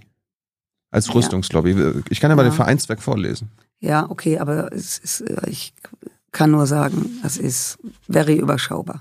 Äh, Du bist Mitglied bei der Deutschen Gesellschaft für Wehrtechnik, wo Ja. du auch bis Mai im Präsidium gesessen hast. Genau, da sitze ich nicht mehr drin. Da Aber du bist ich immer noch ein normales Mitglied. Ja, bis Ende des Jahres. Mhm. Äh, Das läuft dann aus. Äh, Da bin ich reingewählt worden äh, als Nachfolger. Ich weiß schon gar nicht mehr wo, wo die, wo die ganzen Industrieunternehmen zusammenkommen. Das stimmt. So, der Förderkreis Deutsches Heer und die Deutsche, Ge- die Deutsche Gesellschaft für Wehrtechnik gelten als die beiden wichtigsten Rüstungslobbyisten. Äh, Wer sagt das? Lobbyisten. Wer sagt das? Äh, Lobby Control. Der Lobby Control sagt das? Ich habe äh, auch gute Freunde bei, also die Militärexperten sind, die sagen mir das auch. Das ist keine Quelle. Ich bin auch Expertin für Tierfutter. Beweis mir mal das Die nennen Gegenteil. sich ja selber Lobbyisten. Also. Soll ich den Vereinszweck mal vorlesen Nein, vom, brauchst vom. Förderkreis Deutsches Also. Heer? Ich habe auch mal in die Satzung der Deutschen Gesellschaft für Wehrtechnik Aber du bist geguckt. doch auch Lobbyist. Für die Wahrheit, ja, weil Journalismus ist. Der Zweck, die, die Zwecke Ja. sind, sind ja aufgelistet. Ja, ja, ja, das ist. Lobbyismus also für alle die, die mit, Rüstungsindustrie. Ja, also alle die mit Bundestag zu tun haben. Ja. Also die ein Produkt haben oder Finanzdinger, dann kommen die Leute aus den Banken oder so, versuchen Einfluss zu nehmen auf die Gesetzgebung. Ja. Und die Entscheidung, die, das Entscheidende ist, wie gehen Abgeordnete damit um? Und wenn ich beim Förderkreis hier sitze, um mich zu informieren, was braucht das her, wer kann was machen, du bist ja nicht dann ist das kein Lobbyismus. Ja, du ich bist- bin doch kein Lobbyist. Du bist ja nicht nur informiert, du bist im Präsidium. Ja, aber das ist, Du bist quasi einer der führenden Leute dieser nein, ich bin, Lobbyorganisation. Nein, ich bin kein führende, ich bin kein führendes Leute dort. Warum sitzt du denn im Präsidium? Ja, weil ich reingewählt worden bin, weil sie eine Kannst, Frau du kannst braucht. ja Nein sagen. Habe ich nicht Dass du, gemacht. damit, du, damit der Eindruck nicht entsteht, ey, da sitzt die Vorsitzende des Verteidigungsausschusses, Ja, das ist ja- nein, die aber ist das- gleichzeitig Rüstungslobbyist. Ja, aber wir klären das ja gerade auf. Du kannst reden, so viel du willst. Ich bin keine Lobbyistin, ich bin unbestechlich. Du hast mich als Kind schon im Sandkasten Du bist, ab, du bist aber. Mitglied in Rüstungslobbyisten, äh, Lobbyorganisation. Also Ja. du bist keine Lobbyistin, aber Mitglied bei Rüstungslobbys. So, nicht bei Rüstungslobbys, beim Heer. beim Förderkreis Deutsches Heer, das ist eine Rüstungslobby. Ja, aber du redest ja im Plural. Die Deutsche Gesellschaft für Wehrtechnik ist eine Rüstungslobby. Es sind zwei Rüstungslobbys, wo du Mitglied bist. Du bist aber ich- keine Lobbyistin. Nee, ich bin keine Was Lobbyist. ist denn der Unterschied zwischen Mitglied Lo also. Lobby kann ich sagen. Also ich Lobby, Was ist- was der lobbyieren, ja, der Unterschied ist, ich werde jetzt aus diesen Erfahrungen, die ich da habe, mich einsetzen für ein Produkt, was dort hergestellt wird, weil ich das Unternehmen kenne. Das wäre Lobbyismus für mich. Also wenn ich durch mein Wissen Einfluss nehme auf Gesetzgebung, der Verteidigungsausschuss macht übrigens keine Gesetze und das Verteidigungsministerium auch nicht. aber ihr habt Einfluss auf Gesetzgebung, oder? Ja, wir machen keine Gesetze. Habt ihr Einfluss auf die Gesetzgebung? Nein, wir haben keinen Einfluss auf die Gesetzgebung. Also es gibt Habt, Gesetze. macht ihr keine Anhörungen zu Gesetzen und so weiter?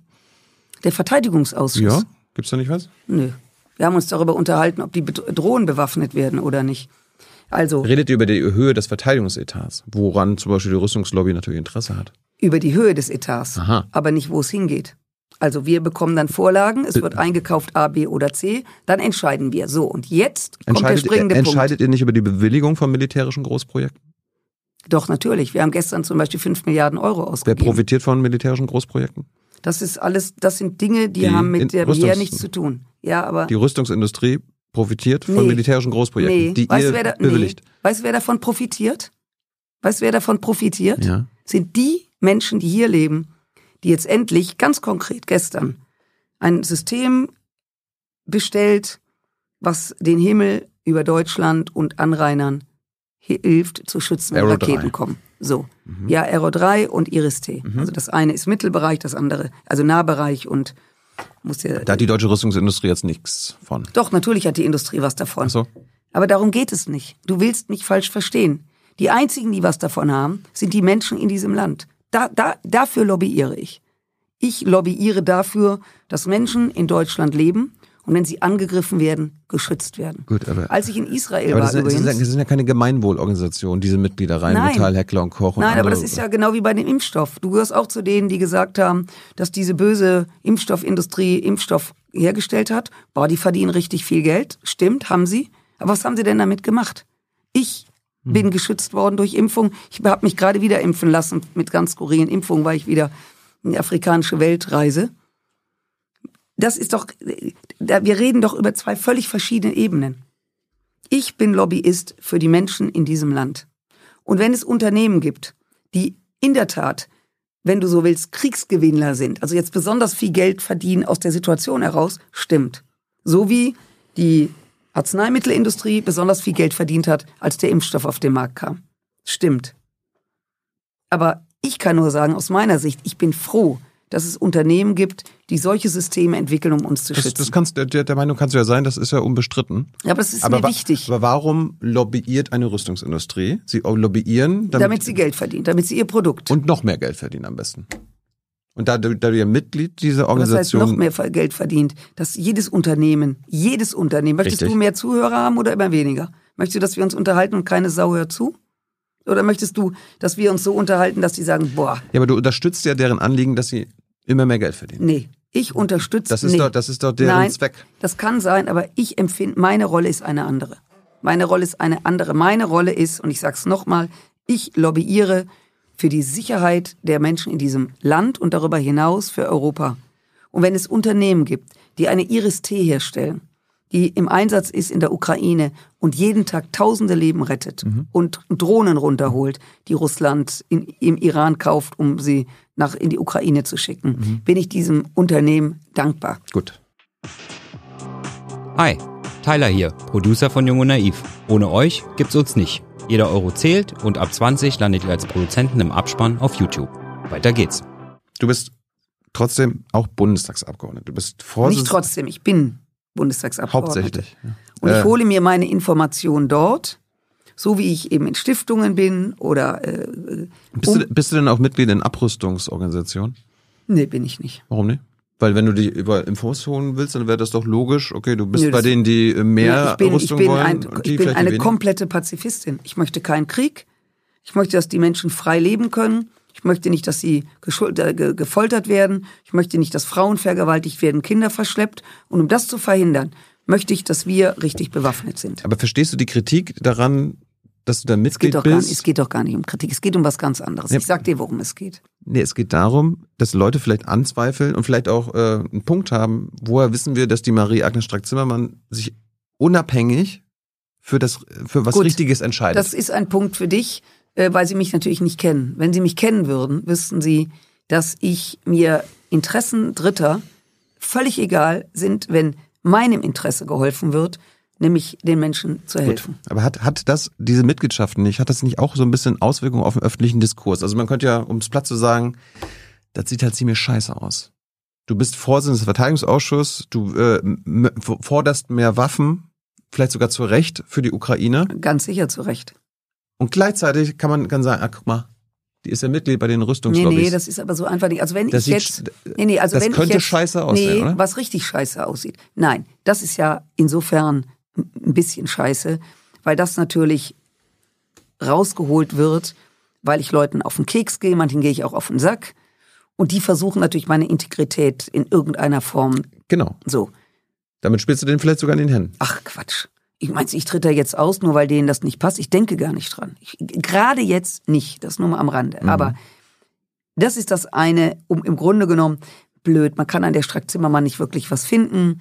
Sie fährt nicht betrunken gleich Auto, sie macht irgendwie so. Das heißt, man versucht auf die Art und Weise meine Integrität in Frage zu stellen. Das ist das eine. Und ähm, was war das andere? Wo sind wir gerade stehen geblieben? Das sieht halt scheiße aus, wenn die Vorsitzende Ach des so. Verteidigungsausschusses so, und eine Bundestagsabgeordnete. Ja, jetzt habe ich es wieder, danke. Was, was nicht ginge und nicht nur scheiße aussähe, wenn ich jetzt zum Beispiel bei äh, Rheinmetall im Board säße.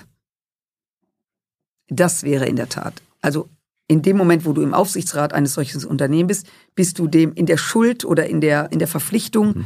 dass das Unternehmen Erfolg hat. Hättest du Aktien von diesen Unternehmen? Sehe ich so aus? Ich habe natürlich keine Aktien. Ich hatte auch keine, bevor ich im Bundestag Oder hast war. du irgendwie Fonds oder so, die darin Nein, habe ich investiert nicht, sind? aber hatte ich nie. Würdest du kritisieren, wenn zum Beispiel der Vorsitzende des Wirtschaftsausschusses gleichzeitig im Präsidium der Autolobby ist, also VDA? Ist das so? Würdest du das kritisieren? Oder wenn äh, der Vorsitzende Ist das jetzt, ist das jetzt eine theoretische Frage? eine hypothetische oder der Ja, Vorsitzende also Moment, der, der, Unterschied ist in, Vorsitzende eine, in einem Gremium oder in Ja, einem. ja, das man, ist- es gibt ja auch es gibt, Grenzen. es gibt einen Verteidigungsausschuss, es gibt einen Wirtschaftsausschuss, Ja. es gibt einen Ausschuss für Arbeits- und ja, okay, Soziales. ja, ja. Und was und Wenn, wer? wenn da der Vorsitzende äh, gleichzeitig Autolobbyist wäre, würdest du das nicht schwierig finden? Das kommt drauf an, was du meinst mit Autolobby ist. Naja, also im, sitzt, er im, sitzt er im Board von Porsche oder von VW? Nee, der- oder Beispiel- sitzt er im, äh, im Förderkreis äh, äh, Elektro es gibt, doch, es gibt den Mobilität? VD, es gibt nee, den nee, VDA. Nee, nee, Es gibt das, den VDA. das ist aber ein Unterschied. Naja. Wenn der in einem Vorstand eines großen Unternehmens sitzt, was unmittelbar an der Gesetzgebung parti- partizipiert, weil er viele Autos verkauft, geht es nicht. Wenn er in einem Förderkreis ist von Elektromobilität, habe ich damit kein Problem. Ja, aber der VDA ist ja quasi der, die, der Zusammenschluss von BMW, Audi, VW und so weiter und so fort. Die lobbyieren quasi zusammen für Du ihre willst doch nur, dass ich Interessen. sage, ja, ich finde es unmöglich, damit du sagst, ja, machst du doch auch. Ja. Genau. Und deswegen sage ich, nö, finde ich nicht schlimm. Bist du auch äh, für Waffenexporte zum Beispiel nach Saudi-Arabien, weil Nein, du halt. ich nicht. Dafür bist du nicht? Nein, natürlich nicht. Warum kämpfst du denn nicht dagegen? Wieso? We- Weißt, weißt du, was ich kämpfe? Wie, wie ich kämpfe? Ich habe nur, ich hab nur nirgendwo gesehen, dass du irgendwo getwittert hast. Ich kämpfe übrigens dafür, dass wir keine Rüstung mehr an Saudi-Arabien liefern Aber oder das an Fakt Ägypten. ist, weil das Fakt ist, wir Also es gibt eine Klausel, wo ausgeführt werden darf und nicht. Ja. Und nach Saudi-Arabien darf nicht ausgeführt werden. Wird aber immer noch gemacht über, über äh, Großbritannien, über diese Gemeinschaftsprojekte. Wir, ja, gut, wir, dann, wir liefern direkt. Ja, das sind alles, das sind übrigens, das ist übrigens ganz interessant, wenn ich das mal nur sagen darf, oder Ja. interessant ist vielleicht falsch. Ja. Da war neulich das diesbezüglich was im Bundestag. Das war noch unter der großen Koalition, das war der SPD echt unangenehm. aber wir liefern direkt an Ägypten. Ja, das tun wir. Auch eine Diktatur. Und du hast das immer kritisiert. Wir liefern an Ägypten. Yep. Wir liefern an Ägypten. Unter ja, ich überlege gerade, was wir liefern. Auf jeden Patrouillenboote auf jeden Fall. Ja, Patrouillenboote zählt nicht dazu, weil wir die reinen Boote liefern, ohne Bewaffnung. Ähm, Hans kann ja gleich mal gucken, was wir an ja, Ägypten ja, liefern. Ja, ja, ja. Wir äh, liefern Ist aber eine Ägypten, Militärdiktatur, da wir, sind wir uns ja wir, einig. Ja, wir liefern an Ägypten. Ähm, Davon profitiert die deutsche. Rüstungsindustrie. Hm? Iris T? Ja, Ja. ja, ja. Die ist auch, äh, wird auch, oder wurde eine nach Ägypten verkauft. Ist das richtig? Dass wir an die Militärdiktatur Ägypten Ich liefern. würde mal sagen, es ist schwierig. Aber Nee, ich, ich, ich finde es schwierig. Nein, ich will jetzt nicht sagen, ist schwierig, ist nicht schwierig, es ist, oder ich will nicht sagen, Mhm. nein, das, das, das Leben ist nicht so einfach. Ach, wenn alles so einfach wäre. Und ich wünschte mir, dass manchmal Leute, die Kritik üben, und das ist berechtigt, und das sollen sie, mal ein bisschen reflektieren, dass Politik nicht nur schwarz und weiß ist. Und darum- die größte Kritik kommt ja jetzt, also jetzt im letzten Part, äh, es gibt viele Leute, die dich nicht mögen, weil sie sagen, ja, die sagt einen Tag so, einen anderen Tag so. Zum Beispiel, Also es ist so ein bisschen, ich erkläre es gleich mal, ja. aber es ist Muster, scheint ein bisschen zu sein, naja, das, was du heute ausschließt, Zum, äh, dafür bist du morgen Nee, nee, nee, doch. nee, mal ein Beispiel, ganz konkret. Ich habe mehrere Beispiele. Okay, fang mal an. Schwere Waffen. Ukraine, jetzt Ukraine-Krieg. Du Ja. hast als äh, Robert Habeck im Mai 2021 äh, Waffenlieferungen, Defensivwaffen, hat er damals gesagt, aber damit waren ja unter anderem Ja, im schwere Mai Waffen gemeint. 21 habe ich es abgelehnt. Da hast du gesagt, das ist falsch. Ja, genau.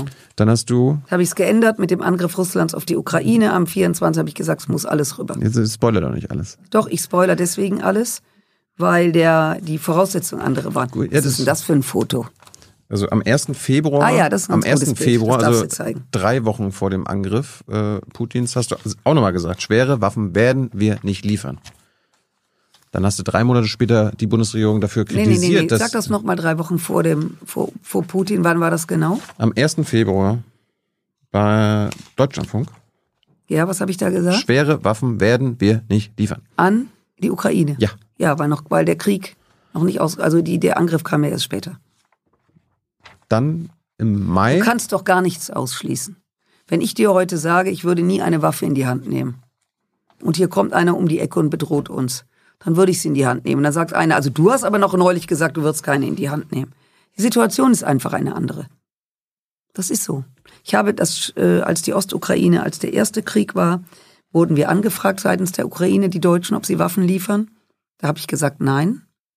Ich weiß, dass wir zusammensaßen und ich das extrem schwer fand, auch die Frage als sehr unangenehm empfand, weil ich dachte, da wird ein Land überfallen und wir sagen nein.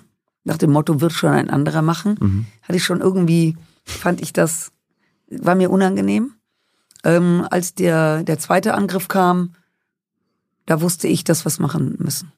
Insofern bitte ich auch um Verständnis, dass wenn sich eine Lage verändert, man unter Umständen eine andere Meinung dazu hat, als vorher, wenn es sehr theoretisch ist. aber es gibt Leute, die ich Ja, kenne. nee, das ist ja okay, die das Also- doof finden. Nee, aber es gibt Leute, die sagen, wenn Marie Strack, Agnes Strack-Zimmermann etwas ausschließt, dann kannst du davon ausgehen, dass sie in ein paar Monaten dafür ist.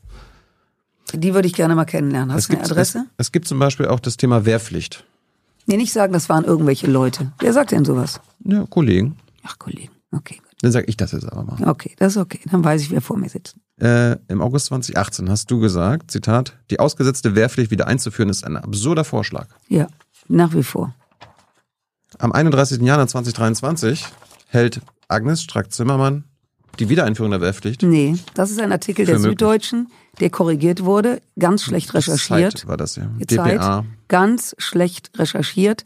Nimm den nächsten Artikel von DPA, wo das richtig gestellt wurde. Die, Aus die Situation war nämlich folgende.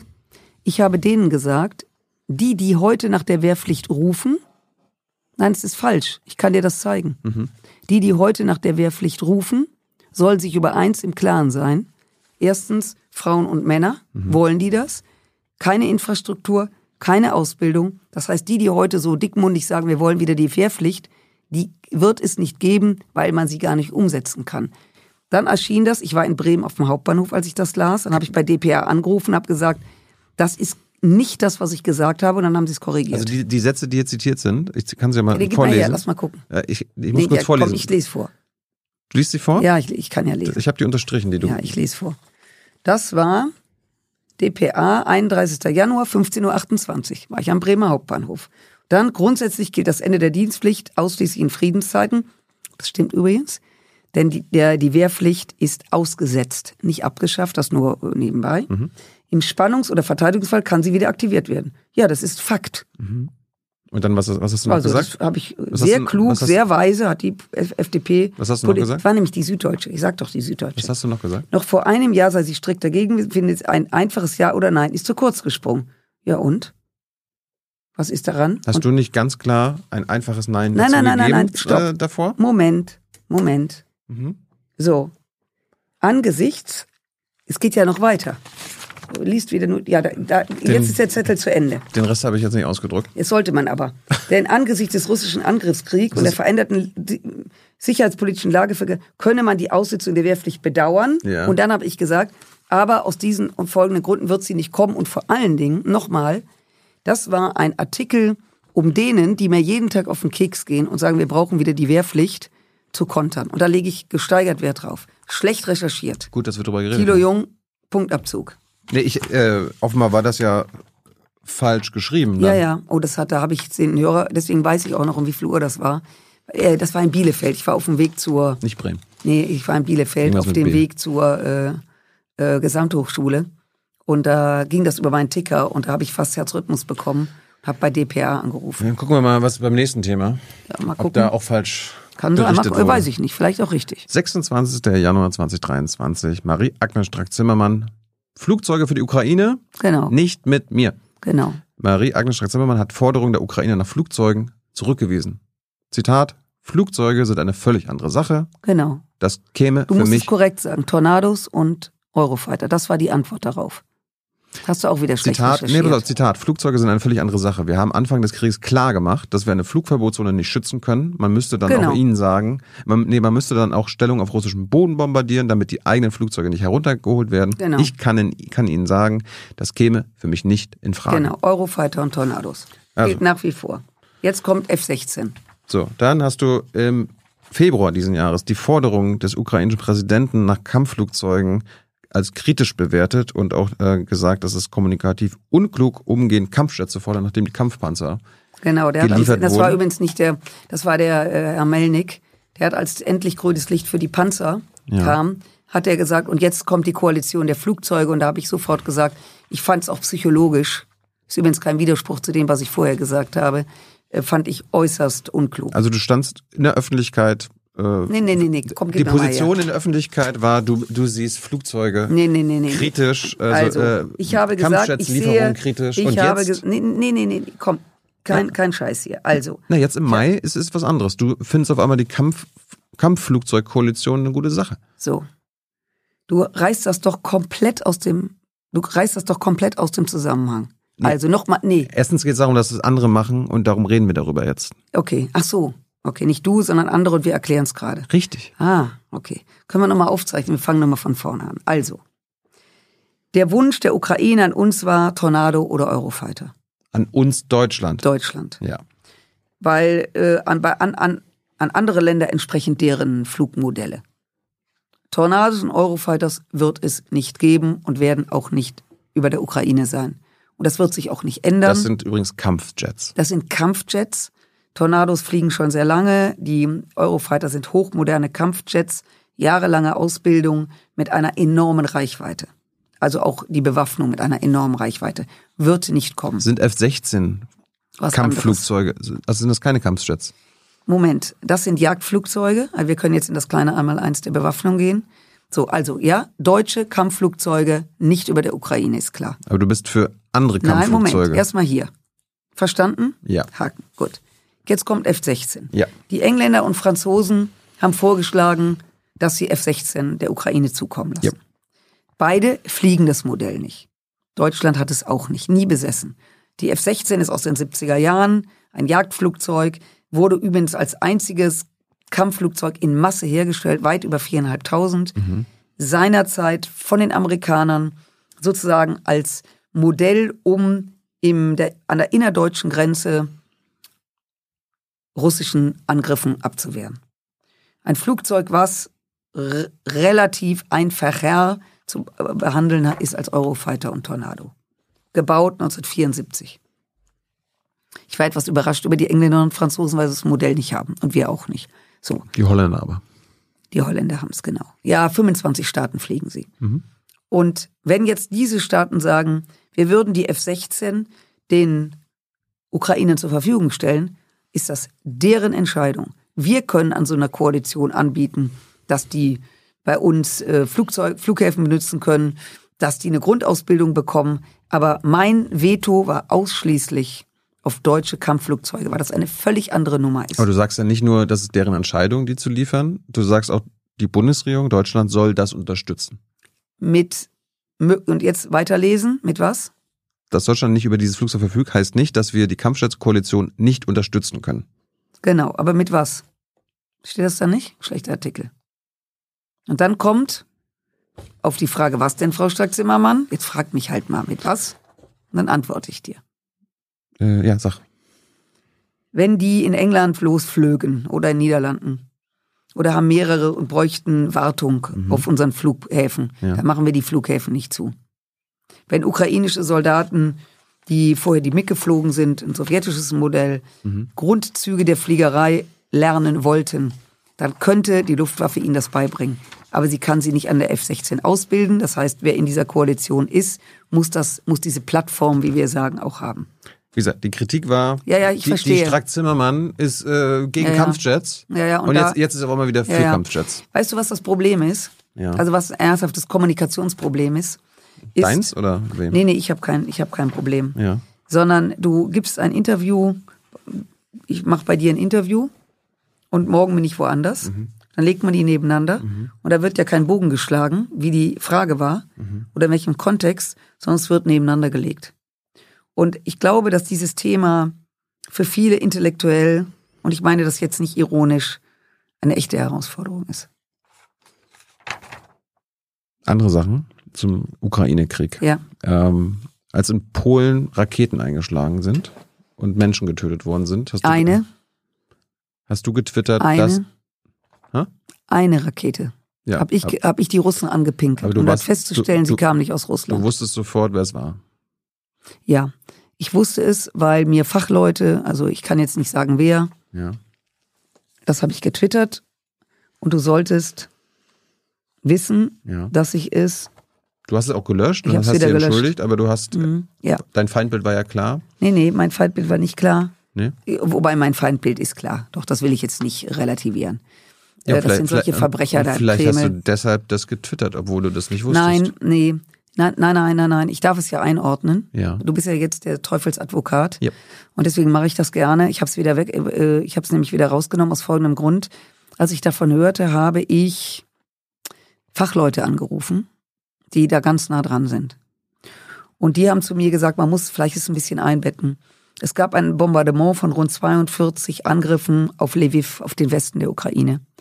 Und wenn man in Lviv ist, ist man ähm, wirklich nicht weit von der polnischen Grenze. Das ist übrigens beim Einstellen von Raketen, das ist nicht mehr oft öfters passiert, sowieso ein Wunder, weil da muss man nur ein Müh sich verrechnen oder wirklich nur ein Grad, besser gesagt, dann ist eine Rakete plötzlich 50 Kilometer in einem anderen Umfeld. So. Als ich das hörte, habe ich gefragt und dann hieß es, es ist eine Abwehrrakete aus sowjetischer Bauart. Darauf haben wir geschlossen, sie ist russisch. Was sich danach herausgestellt hat, insofern habe ich mich über mich selbst geärgert, dass ich es nicht noch mehr verifiziert habe, dass das identisch die Ukraine ja ganz viel aus sowjetischem Bestand hat, logischerweise. Und bei der Abwehr auf den Angriff auf Lviv die eingesetzt hat. Und die ging in der Tat äh, auf polnisches äh, Gebiet und hat äh, zwei äh, Leuten das Leben gekostet. Es wurde nachher von der Ukraine ähm, gesagt, das sei nicht so. Es gab dann eine Kommission aus Amerikanern, Polen Ukrainern, die das geklärt haben.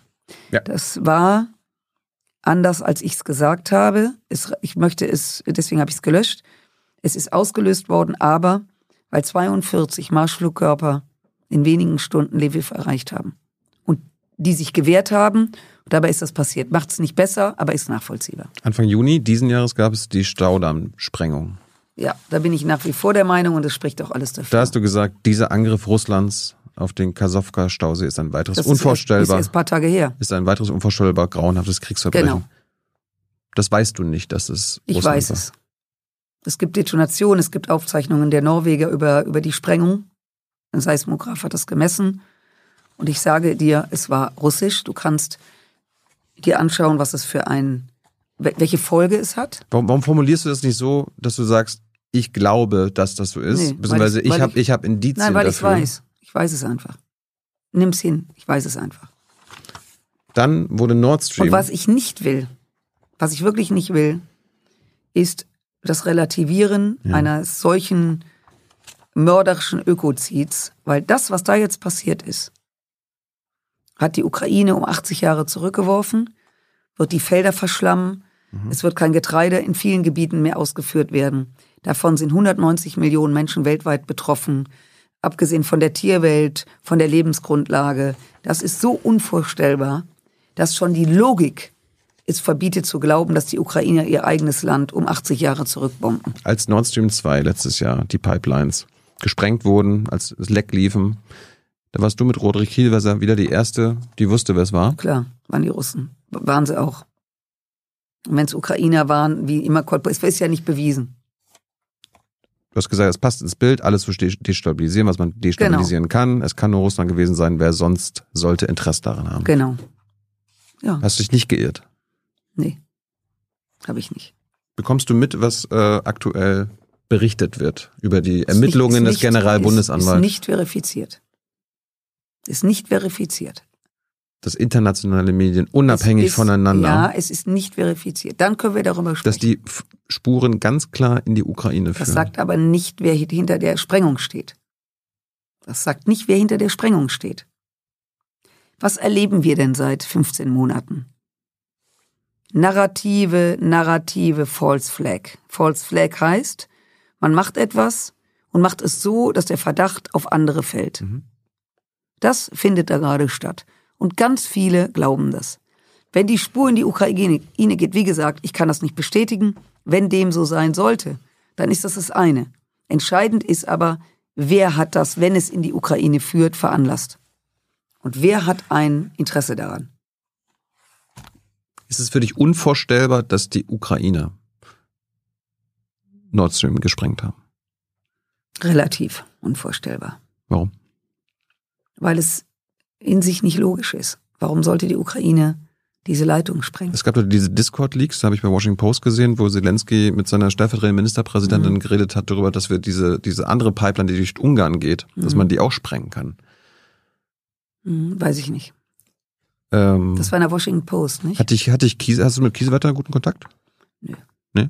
Nö. Also der, der Parla- parlamentarische äh, Kontrollausschuss wurde Also ja wir grüßen uns. der wurde ja von den deutschen Geheimdiensten laut Berichten äh, von anderen westlichen befreundeten Geheimdiensten unterrichtet über Anschlagspläne von ukrainischer Seite auf Das weiß ich aber nicht, weil ich nicht in dem Gremium sitze. Darüber, das, darüber redet ihr nicht? Nein. Du weißt ja sonst vieles. das kann ich dir sagen, darüber reden wir nicht, weil das geheime Sitzungen sind. Und das unterliegt der Schweigepflicht, sonst habe ich und andere staatsanwaltschaftlich Probleme, zu Recht. Und deswegen rede ich darüber nicht mit anderen. So wie wenn wir geheim tagen im Verteidigungsausschuss, Mhm. komme ich doch nicht auf die Idee, mit Roder Roderich Kiesewetter aus seinem Ausschuss zu berichten. Zum Schluss, Hans kommt jetzt. Ähm, Hans. ja, ja, also mit, mit den Zuschauerfragen. Oh. Ich warte jetzt auf Hans noch. Mhm. Äh, bist, du, bist du immer noch der Meinung, dass die Ukraine gewinnen wird? Den, den Krieg gewinnen wird? Ja, ich bin der Meinung, das ist natürlich jetzt sehr fiktiv. Ich hoffe es einfach. Ich hoffe es so sehr, dass dieses geschundene Land ihr Staatsgebiet zurückbekommt, dass die Integrität der Grenzen wiederhergestellt werden, dass das Recht des Stärkeren sich nicht durchsetzt, weil die UN, die UNO, ist gegründet worden, damit das nie wieder passiert. Ja, ich hoffe es. Und ich traue es ihnen auch zu. Trotz, ja, wirklich? Ja, aber es ist ein dorniger Weg, ein harter Weg. Die Du warst ja- Kraft, du- du warst die- ja ich gegen- sag, du warst ich ja sag's gegen- mal so, die Kraft, sich zu verteidigen. Ich war zweimal in der Ukraine. Ich wollte jetzt noch mal fahren, aber das ist momentan sehr, sehr schwierig. Du warst Es ist was anderes, ob du Soldaten in den Krieg schickst für, um Land zu erobern, für nothing, oder ob du dein Land verteidigst. Und ich glaube, selbst die, die das kritisch sehen, und das ist legitim, sich verteidigen würden, wenn sowas in Deutschland passieren würde. Ich glaube, dass diese Kraft, das Land zu verteidigen, in so einer Situation extreme du Kräfte freisetzt. Das warst, ist bei den, was Russen natürlich haben, viele Menschen, die sie tragischerweise übrigens auch verfeuern. Das ist ja auch ganz schrecklich. Ähm, aber die, wie soll ich mal sagen, es ist was anderes, ob du um deine Freiheit kommst, kämpfst oder nicht weißt, wofür du kämpfst. Ich glaube, das macht den Unterschied. Aber wissen tue ich das natürlich nicht. du warst gegen Verhandlungen mit Putin? Es immer Nee, noch? ich bin nicht gegen Verhandlungen mit Putin. Nee? Ich halte es für völlig surreal zu glauben, dass Putin Verhandlungen will. Ja. Das ist, macht einen Unterschied. Aber wenn er wollte? Wenn wir beide uns streiten und jemand kommt und sagt, jetzt vertragt euch mal. Und du sagst, mache ich nicht, ich will die Strack Zimmermann nämlich umbringen, dann ist es schwer, mit dir ins Gespräch zu kommen, würde ich doch mal annehmen. Das heißt, wenn Putin heute A seine Truppen zurückzoge, wäre der Krieg vorbei, sofort. Ja. Wenn er sich an den Tisch setzen würde, wäre keiner dagegen. Aber er will sich nicht an den Tisch setzen. Und solange er nicht an den Tisch sitzen will und solange die Voraussetzung ist, ich setze mich nur an den Tisch, wenn ich, bis ich, also Ukraine verspeise ich und dann setze ich mich an den Tisch, das ist ja keine Option. Ähm, Ja, insofern er über bin ich, nicht verhandeln, gegen, bin ne? ich nicht gegen Gespräche, ich bin nicht, dass man sich mit ihm gegen, dagegen, dass man einen Tisch setzt. Ich möchte einfach, dass diese Naivität aufhört, die ja immer wieder kommt, zu glauben, da ist ein Putin und der wäre bereit zu verhandeln. Ein Aggressor kann sich zurückziehen. Ein Opfer kann nicht verhandeln. Marie, danke für deine Zeit. Ich danke Jetzt dir. kommen nochmal Publikumsfragen von Hans. Hans. Hallo, liebe Marie. Es wird dich nicht wundern, ähm, Gibt's auch ein paar dass, nette, du, paar nette Fragen? dass du heftig polarisiert hast. Ah, gut. Ja, Fangen wir mit- fangen ich glaub, mit- Das, ich glaube, das kennst du. Ich fange mal mit was Nettem an, weil ja vorhin das Thema war, kann man äh, mit 65 dann eigentlich noch weitermachen Mhm. oder soll man dann irgendwie aufhören? Ähm, hier sitzen jetzt gerade zusammen knapp 140 Jahre am Tisch und als der deutlich ältere von uns beiden kann ich sagen, doch, das geht ganz gut. Okay. Solange der Kopf äh, noch will, Gut, vielen Dank. man- also du sagst Ne? das, das hat keiner, ge, hat sich keiner gemeldet diesbezüglich, da bin ich beruhigt. Hans, Hans, wir äh, äh, still wie- going strong. Ja, ich, ich glaube, diejenigen, die da im Chat sich gemeldet haben, sind deutlich jünger als wir beide. Genau. So. Kann ähm, Ihnen nur wünschen, hm? je so alt zu werden. Ja, es gibt ja den Satz, alt werden wollen alle, alt sein will keiner. Genau. Äh, Und die Alternative auch- ist scheiße. Ja, die Alternative ist scheiße, genau. Ähm, dann war ein Punkt, den ich recherchieren sollte, Rüstungslieferungen äh, nach Ägypten. Ja. Ich, so, das, was ich in der kurzen Zeit machen konnte, sieht so aus, im Jahr äh, 2021 äh, hat Deutschland Rüstungsexporte im Gesamtwert von etwa 8 Milliarden Euro ähm, Nach getätigt. nach, äh, Ägypten. Davon die Hälfte, Ja. die Hälfte, also 4 Ja. Milliarden Euro nach äh, Ägypten. Ja. Ägypten war das größte Empfängerland äh, deutscher Rüstungsexporte. Konntest du auch recherchieren, Ja, seit wann was? das, wann, wann das beauftragt worden ist? Ähm, das war natürlich noch unter der Vorgängerregierung Kohl. Ähm, Nee, nicht, nicht ja. unter Merkel. Äh, pardon. Ja, ja. Kohl ist ein, Ja, ja. Ne, Ja, ja, alles gut. Ein bisschen. Wir kannten ihn eben noch. Wir, wir kannten ihn. Nein. Also das war die, das Ja. war die äh, Regierung Nein, ich sag das, ich Merkel. frage nur deswegen, Ja. weil 2021, es gibt ja Vertragstreue. Wir hatten nämlich klar. eine Diskussion im Bundestag darüber, Ja. weil da gab es eine Anfrage und dann wurde das aufgeführt, was Mhm. du gerade sagst. Und dann war natürlich große, große Unruhe. Und dann wurde natürlich gesagt, das waren die Aufträge von Ja. 14, 15, 16. Okay. Ja. Macht's nicht besser, aber ich wollte es Äh, nur wollte ich einordnen. wollte sagen, es macht's nicht Ich besser. wollte es nur einordnen. Hm. Ja. Und äh, Haupt, äh, die dicken Brocken waren äh, in der Tat Kriegsschiffe und nicht Ja. nur Hüllen ohne Waffen, sondern U-Boote, Fregatten Ja. und Flugabwehrsysteme. Ja, so, Flugabwehrsysteme Mhm. und die Schiffe und die U-Boote bewaffnet oder unbewaffnet? ähm, naja, also ein U-Boot äh, ist eine schwimmende Waffe. Weißt du, ob ob dann jemand anders das Torpedo lädt, das Gut. ist was ja, anderes. Ja, ne? aber ich, du merkst, ich bin da sehr pingelig. Ja. Du kannst eine Fregatte liefern oder Ja. mehrere. Die haben einen bestimmten Preis. Ja. Äh, Und du kannst sie mit Bewaffnung liefern. Ja. Äh, Die Bewaffnung muss dann nicht zwingend aus Deutschland kommen. Rein theoretisch konnte Ja. Ägypten die dann auch. Ich wollte es nur sagen. Ja, und ich, Okay. ich wollte nur sagen, ähm, ich habe lange klar. Jahre in Bremen gelebt, äh, wo die deutsche maritime und auch Ja, ja. Äh, Rüstungswirtschaft und auch die elektronische äh, zu Hause ist. Und ähm, Ja, es, gut, sind, also. es sind Teile, also Teile von Waffensystemen sind Ja. Teile von Waffensystemen. Ja, alles klar. Ne? Soll man nicht sagen, ja, aber die Nein, nein, Kanone nein, nein, kommt aber ich von bin ja schon ein bisschen pingelig, weil das U-Boot Ja. als solches wird dann zur Waffe, wenn es Torpedos hat, sonst nicht. Ähm, okay. Aber, aber ein Ja, ja, ich- Torpedo ohne Abschussgerät ist auch keine Waffe. Also die beiden, Kom der zwei Komponenten Kleber braucht schon beide. So, ähm, dann persönliche Frage an dich jetzt aus dem Chat. Erhältst du irgendwelche Einkünfte von A, Rüstungsunternehmen, B, anderen Unternehmen? Nein. Gar keine. Nein, ich habe nur mein Mandat. Und die Dinge, die aufgeführt worden Hm. Ja. sind vorhin von Thilo, ist alles Ehrenamt. Ja. Ähm, hast du jemals irgendwelche Einkünfte von Unternehmen? Nein, ja, von meinem Verlag, für den ich gearbeitet Ja, habe. aber- da war aber ich aber nicht noch nicht im Bundestag. Wirtschaftsrat. Nein, das ist übrigens nur der Korrektheit halber, man kann das unter, wenn man den, die Namen des Abgeordneten eingibt, dann gibt es Veröffentlichungspflichten und da kann man das sehen. Äh, Und bei mir siehst du nichts. Dann Das heißt, man sieht schon was, ich habe ein Buch Ja. geschrieben, dafür habe ich was bekommen. Ja, aber das ist was anderes als sozusagen Ja, auf ja, der ich wollte Payroll, nur der in Ko welcher Nein, Form auch äh, sonst gar nichts. Gut, wird man dich nach Beendigung deiner politischen Karriere möglicherweise in irgendeiner Beraterfunktion von Unternehmen sehen, äh, die mit äh, Nein, Wehrtechnik zu tun ganz haben? sicher nicht. Ich habe einen anderen Traum. Welchen? Ich würde ganz gerne, wenn denn mal meine politische Zeit zu Ende ist, alle, die hoffen, Hm. liebe Freunde, das dauert noch. Aber wenn dann mal der Moment kommt, über den ich dann entscheiden würde, würde ich wahnsinnig gerne zum Radio gehen Mhm. oder sowas machen, was ihr macht und mal die andere Seite grillen. Ja. Das würde ich Fühlst du gerne. dich gegrillt? Nö, überhaupt nicht. Also Ja, weil du eben sagst, die andere Seite grillen. Nein, mit, mit, ja, also mit guten Fragen. Mhm. Oder mal den Politbetrieb von außen Mhm. äh, kommentieren. Ähm, das würde ich gern. Aber äh, nein, ich berate keinen. Und in dem Bereich gar nicht.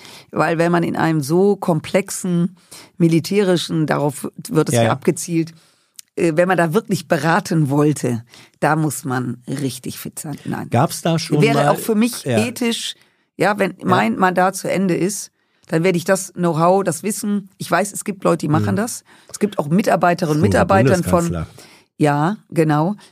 Zum Beispiel, es gibt auch Mitarbeiterinnen und Mitarbeiterinnen von Abgeordneten äh, vieler Jahre, die dann sozusagen sich ein Know-how erarbeitet haben und dann bei einem entsprechenden Unternehmen, also die werden sehr stark abgeworben. Das müssen die jungen Menschen selber wissen.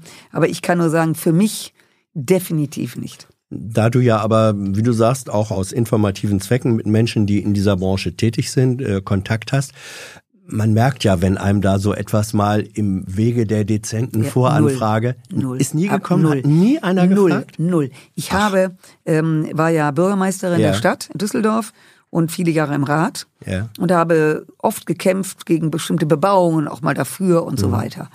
Und ein einziges Mal hat jemand gewagt, mir indirekt eine Unterstützung zuteil werden zu lassen für die Partei, weil ich gegen eine Bebauung war. Da ging es um, einen, äh, um eine Art ähm, Einkaufszentrum. Im Nachhinein äh, lag ich richtig, es ist grauenvoll und schrecklich geworden. Der hat mal probiert, nach dem Motto, auch Frau Stadt Zimmermann, wenn wir Ihnen mal hilfreich sein können. Und da standen Leute um mich herum und ich habe den so zusammengefaltet, äh, dass das alle hörten und ihm war es unangenehm. Das würde keiner wagen. Ähm, weil du vorhin ja auch, Bin ich auch stolz drauf. sehr deutlich gesagt hast, äh, Rheinmet Rheinmetall schon mal gleich gar nicht.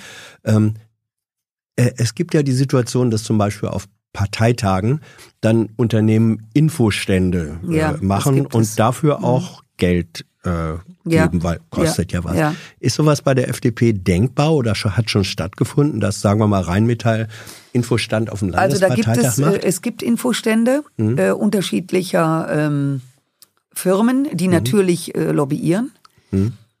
In meinem Bereich habe ich das noch nicht gesehen. Mhm. Und Rheinmetall hat das bei uns nicht gemacht. Also Mhm. wäre mir neu.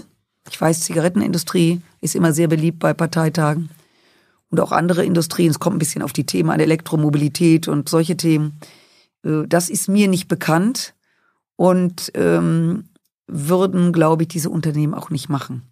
Aber ich Wenn Sie es versuchen würden, würdest du Ja, versuchen, da- das zu verhindern? Ja, ich fände das, fänd das, ja, ich, ich würde, wenn ich Einfluss darauf hätte, man muss dazu sagen, dass wenn Parteitage stattfinden, wird sozusagen Hallenanmietung, alles was drumherum ist, wird, äh, wird ähm, im äh, Präsidium geklärt, in dem ich nicht sitze und wird eigentlich autark geklärt, nur bei, bei, bei sowas.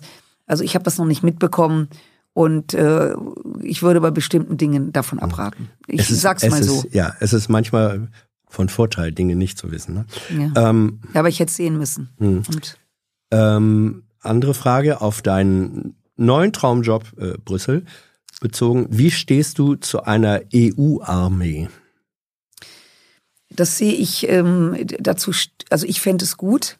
Wir haben ja nationale Armeen Ja. und ich fände es wichtig, wenn wir parallel dazu sukzessive eine europäische Armee aufbauen würden.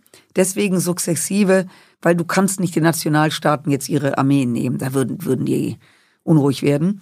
Parallel so etwas aufzubauen, um am langen Ende, das werde ich nicht mehr erleben, die Nationalarmeen obsolet sind und Europa gemeinsam agieren würde, ja, das würde ich als sehr sinnvoll erachten. Würde Aber das, das- ist ein sehr, ähm, ist ein Ziel, was nicht so einfach zu erreichen ist. Würde das äh, praktischer, praktisch dann so aussehen, dass wir auf der einen Seite, sagen wir mal, äh, Bundeswehr hätten, äh, französische Armee und parallel dazu sich eine Armee der Europäischen Union mit eigenen, äh, mit eigenem Personal aufbauen würde? Ja, genau. So sähe das aus. Und zwar von den Staaten, die das wollen. Also angenommen, Deutschland und Frankreich als Beispiel, kann man auch andere würden sagen, wir fangen mal an, ein Eurokorps, das gibt es schon, aber in sehr kleinem, aufzubauen. Welche Länder machen mit? Das ist für kleine Länder, ich nehme jetzt mal Island. Island hat keine Armee. Island ist natürlich alarmiert durch die Situation in der Ostsee. Und jetzt, das ist jetzt rein theoretisch, also bitte nicht in Stein gemeißelt. So ein Land würde sagen, ich könnte mir vorstellen, mit meinen Ressourcen mich daran zu beteiligen. Ähm, das wäre ähm, auf lange Sicht, glaube ich, richtig. Schwierig ist natürlich, das würde auch bedeuten, gemeinsame Beschaffung von Rüstungsgütern, würde übrigens viel Geld sparen. Das würde bedeuten, dass, dass letztlich das Europäische Parlament dann eine solche Armee be- befähigt. Das kann das Europäische Parlament momentan noch nicht. Also da müsste noch eine Menge geändert werden. Aber, Aber ja, du wärst dafür. Ja, ich wäre dafür. Gut. Ähm, dann wurde gefragt, weil im Hinblick auf äh, Ukraine wird auch von, ich nenne es jetzt mal Skeptikern ähm, äh, des, äh, dieses Krieges gesagt, wird darauf hingewiesen, ja, es ist jungen Männern ja verboten, aus der Ukraine auszureisen, Mhm. völlig klar. Ähm, Dienstpflicht. Ähm, A, wie findest du das? Ich, das verstößt gegen äh, Freiheitsrechte, eigentlich auch gegen Menschenrechte, wenn man sagt, nee, ihr nee, dürft nicht ausreichen. Nee, das stimmt so Nee? nicht. Also, äh, wenn ein Land im Krieg ist und der Krieg erklärt ist, ähm, dann greift die Möglichkeit, Menschen zu rekrutieren. Mhm. Und das können wir auch nicht unterbinden und wir können es vor allen Dingen auch der Ukraine nicht vorschreiben, denn die Ukraine braucht Soldaten. Es betrifft in der Ukraine Männer, keine Frauen. Es sind allerdings auch relativ viele Frauen freiwillig an die Front gegangen. Also das in Kriegszeiten sind, ist die Situation anders, ist übrigens Setzt das die Europäische Charta der Menschenrechte außer Kraft, die ja bedeutet Freizügigkeit? Na, du bist ja, du bist ja, ja, das stimmt, aber das unterliegt ja dem nationalen Recht. Und europäisches Recht sticht nicht nationales Recht in diesem Fall, wenn es um Krieg und Frieden geht. Da gilt das nationale Recht. Und wenn du losgelöst von Europa nach Russland schaust, die nennen das ja nur Spezialoperation. Ja. Weil wenn sie es Krieg nennen würden, dann müsste jeder Russe ab 18 zur Waffe. Das kann Putin nicht wollen, weil er möchte die Regionen Moskau und St. Petersburg verschonen, um sein ja, Russland. aber, dem- aber äh, Russland hat doch rekrutiert mehrfach in den vergangenen rek- ja, Monaten. genau, sie rekrutieren. Da es aber eine Spezialoperation ist, rekrutieren sie nicht jeden, Hm. sondern nur die, von denen sie glauben, dass sie sie rekrutieren können. Überwiegend Männer aus der russischen Föderation, weil Putin davon ausgeht, wenn die nicht mehr nach Hause kommen, dass in diesen Ländern der Aufschrei geringer ist, als wenn es in Moskau oder St. Petersburg das, ist. ähm, wenn er das- ein Krieg, wenn er in, in, wenn er das Szenario sagt, wir sind im Krieg, dann müsste er auch seine eigenen Russen sozusagen äh, rekrutieren. Das tut er momentan, Und, und diese, soweit wir äh, das wissen, nicht. Die, diese, ich nenne es jetzt mal asymmetrische Akzeptanz Ja. oder, oder Wording von Krieg versus äh, Spezialoperation, das rechtfertigt die äh, Rekrutierung, die Zwangsrekrutierung der ukrainischen Seite? Ja, nochmal, das ist nationales Recht. Hm. Wenn Deutschland heute angegriffen würde, dann würde man mobil machen und würde vermutlich, was Gott verhüten möge, alles Männer ab 18 ähm, einberufen. Deswegen Wobei das Recht auf Kriegsdienstverweigerung erhalten bliebe. Ja, das äh, bleibt erhalten. Wobei die äh, Kriegs, wir sprachen vorhin darüber, Hm. die Wehrpflicht eben deswegen auch nur ausgesetzt ist, weil wir in Friedenszeiten Ja, leben. klar. Wenn wir äh, in einen Krieg gerieten, weil man uns angreift, dann ist die sofort wieder aktiviert. Und dann könnte auch ein Nachbarland sagen, also es geht ja gar nicht, dass ihr das macht. Das ist das nationale Recht, weil wir ja auch nationale Armeen haben. Ja. Aber wie gesagt, auch in diesem Kriegsfall, du Man sagst, kann, äh, man kann, man kann äh, immer verhindern. verweigern. Ja, ich weiß das- nicht, wie das, das gilt. juristisch ist, wie Ja. das dann ist. Das weiß ich. Juristisch ist es in Deutschland so, dass das Recht dann auch gilt. Man kann äh, den Dienst mit der Waffe verweigern, man kann ähm, dann Genau, aber aber man gezogen könnte dann- werden für genau. andere. Äh, Aufgaben, die auch äh, relevant wären für. Ja, ja. Genau. Ja, ja. So, dann äh, diese Frage wird noch persönlicher bezogen, ähm, hypothetisch, aber mit der Bitte, dich dem zu stellen. Im Kriegsfall würdest du Mensch, äh, Menschen, welche aus Deutschland die Flucht ergreifen, sagen, nein, ich, ich will hier an diesem Krieg nicht mitmachen, würdest du die auch äh, unterstützen? Äh, in Parenthese, existiert diese Freiheit, meine Kinder gebe ich dafür nicht her. Klar gi- gibt's die Freiheit. Ist das deine Position? Ah, das ist natürlich wahnsinnig theoretisch. Ist es deswegen so theoretisch? Also wenn man in Kriegsgebieten war, also ich war zweimal in der Ukraine, ich war im Irak, ich war in Afghanistan. Es ist für uns, die wir jetzt Gott sei Dank im Warmen und Trockenen sitzen, wir führen eine sehr theoretische Debatte. Ich habe Kinder, natürlich möchte ich nicht, dass die in den Krieg gehen. Das wäre ja, ich habe die ersten Enkelkinder, die noch klein sind, aber natürlich möchte ich das nicht. Es wäre ja geradezu irre, das zu wollen. Ähm, die, die, diese theoretische Annahme, was würdest du machen, wenn, ich glaube, dass sich die meisten Menschen, das ist eigentlich die gute Nachricht, Krieg nicht vorstellen können. Ich glaube, dass sie sich nicht vorstellen können, was es heißt, im Keller zu sitzen, bombardiert zu werden, Familien äh, und Freunde zu verlieren, ähm, vergewaltigt zu werden, beziehungsweise es bei Freundinnen erlebt zu haben. Ich glaube, das ist eine solche existenzielle, harte Situation, dass ich glaube, dass Menschen auch in Deutschland, die unter Umständen heute extrem kritisch nachfassen, wie auch derjenige, der das geschrieben hat oder diejenige, dass man die Sache dann anders einschätzen Es würde. gab, es gab eine Frage, die schließt im Grunde äh, an dieses ethische Problem, nenne ich es jetzt mal an, die sagt, äh, können wir, dürfen wir das eigentlich zulassen, dass Menschen in diese furchtbare Situation weiterhin hineingetrieben werden, auch auf längeren Zeitraum, auch durch die von uns unterstützten oder geleisteten Waffenlieferungen? Die Frage würde ich beantworten mit, indem ich denjenigen frage, der die stellt, was ist denn die Alternative? Die Alternative ist konkret, Russland greift an, tobt sich aus, bringt Leute um, um die Ukraine komplett zu vereinnahmen. Was wäre die Alternative? Dass die Ukrainer da sitzen und das hinnehmen? Ist das die Alternative? Gut, möge derjenige oder diejenige, Nein, die die ist- Fragen es ist- stellen. Ja, ich ja. sag's ja nur. Äh, Ja. äh, da wird eine Frage ist- gestellt. ja. Du erkennst, glaube ich, mindestens die Problematik ja, ja, ja, an. ich weiß die Problematik nach dem Motto, wenn wir keine Waffen liefern, blutet der Krieg aus, weil ja, Ja. nichts mehr da ist. ja. Dann würde das bedeuten, dass der Aggressor, in diesem Fall Russland, siegt alleine dadurch, dass er stärker ist. Er verstößt gegen Völkerrecht, er verstößt dagegen, dass man ein anderes Land nicht überfällt. Und er hätte am Ende Erfolg, weil wir dem Land, was völkerrechtskonform sich wehrt, keine Waffen liefern.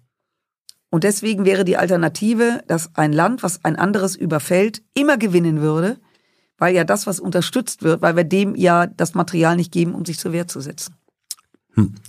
Ähm, Wie hältst du es, wie hältst du es mit Politikdarstellern in deiner Partei aus? Genannt wurden hier Namen zum Beispiel Scheffler oder Kubicki. Jede Familie hat ihre Cousins und Onkels, mit denen mhm. wir leben. Ja. Oder angeheiratete Schwibschwäger? Ist, ja, das ist bei den Grünen. Ja. Bei uns gibt's die nicht. Ja. Oder mir, mir ist nicht bekannt. Ja, ja, aber wie hältst du es mit diesen also, Cousins, ähm, äh, wie hält man, wie hält, also erstens mal kenne ich beide sehr lange. Hm. Äh, das sind ihre Typen, äh, das sind, also das sind Ihre, IHR. IH, genau, nicht ihre, sondern ja. ihre. Mhm. Das sind, äh, das sind Typen, so wie andere mich als Typ empfinden. Mhm. Also wir sind eine äh, illustre Partei, so wie jede Familie. Und da gibt's mhm. unterschiedliche Typen, mhm. die unterschiedlich arbeiten. Und deswegen habe ich keinen Grund, es nicht auszuhalten, sondern ich nehme das hin, weil wir eine freiheitliche Partei sind und weil ich mir vorstellen könnte, dass auch zum Beispiel Wolfgang Kubicki jetzt mhm. gefragt mhm. würde, wie halten Sie es mit der Strack-Zimmermann aus? Mhm. Dann würde er sagen, die gefällt mir, ich bin zwar nicht mit allem ihrer Meinung, mhm. aber ist eine nette. Und so ist es mit den beiden auch. Bist du eine, reale Frage, bist du eine Linke in der FDP? Ja, das wird mir oft unterstellt. Das kommt jetzt ein bisschen. Das ist eine ja, Unterstellung. Ja, das ist ja, dieses links und rechts ist ja immer eine Frage der Perspektive, wo ich stehe. Ja. Aber ich würde mal sagen, dass ich eine Sozialliberale bin. Wenn man überhaupt das sagen will, weil es wird oft getrennt, der ist wirtschaftsliberal, der ist sozialliberal. Ähm, ich, ich gelte, also von außen sagen viele, dass ich links in der Partei bin, was immer das bedeutet. Also rechts bin ich auf äh, keinen Fall. Mal für diejenigen, die, äh, die ein bisschen älter sind und noch die Geschichte der FDP kennen. Ähm, wo zwischen Karl-Hermann Flach und Christian Lindner positionierst du dich? Das kann man nicht, das kann man nicht. Weil, nee, weil Karl-Hermann Flach der große Vordenker der Sozialen. Nein, nicht nur das, ja. der ist ja eine andere Generation. Ja, ja. Du musst ja schon die Generationen aufeinander ja, ja. loslassen, weil die Zeit von Christian Lindner völlig anders ist als die seinerzeit von Karl Hermann Flach. Ich sag's mal anders, ich hatte Burkhard Hirsch bei mir im Kreisverband, ich kenne Herrn Baum gut ja. Äh, und ähm, ich teile nicht in allem, aber in vielem ihre Meinung. Ich kenne Christian Lindner gut, ich teile in vielem, aber nicht in allem seine Meinung. Mhm. Das heißt... Äquidistanz? Das, das heißt, ja, ich glaube, dass wir grundsätzlich einen Konsens haben, sonst ja. wären wir nicht in dieselbe Partei eingetreten, aber dass es je nach Thema natürlich auch unterschiedliche mhm. Nuancen gibt. Ich sag's mal ja. so. Ich krieg das Zeichen, dass wir Schluss machen müssen. Zwei Fragen habe ich noch.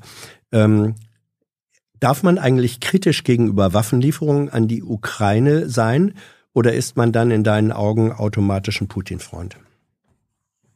Nein, man darf kritisch sein. Ich finde diesen Diskurs wichtig weil er auch uns, die wir darüber entscheiden, immer vor die, vor die Situation stellt, wirklich darüber nachzudenken. Ähm, ich glaube, dass ein, es einen Unterschied gibt. Ja, es gibt welche, die sind kritisch und sind Putin-Freunde und es gibt welche, die sind kritisch und sind keine Putin-Freunde. Gut, die allerletzte Frage, hier wird gewunken, du musst, glaube ich, dann weg. Ähm, was denkst du über die Causa Julian Assange? Setzt du dich für seine Freilassung ein? Das ist auch ein ganz schwieriges Thema weil es ein Geheimnisverrat ist, richtig?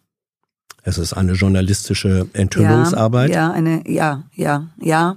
Er, er hat enthüllt und gleichzeitig mhm. Geheimnisse verraten. Mhm. Schwieriges, schwierige Frage. Ähm, aus meiner Sicht, aus meiner politischen Sicht, aus dem Ausschuss heraus, wo wir über sensible Daten, die die Sicherheit der Bundesrepublik äh, ähm, ähm, sprechen, finde ich, geht es nicht sensible Daten zu veröffentlichen, die, wie gesagt, unsere Sicherheit gefährden. Auf der anderen Seite respektiere ich journalistische Recherche. Ich finde das einen ganz schwierigen Fall offen gestanden. Ich kann Gut. jetzt nicht Ja oder Nein sagen, das wäre unseriös. Schade. Marie, vielen Dank für deine Zeit, deine Antworten. Danke für euer Interesse, eure Fragen und ihr wisst, dass äh, eure Unterstützung, ohne die es dieses Format gar nicht gäbe. Unterstützer des vergangenen Monats. Jetzt im Abspann. Bis zum nächsten Mal. Tschüss. Tschüss.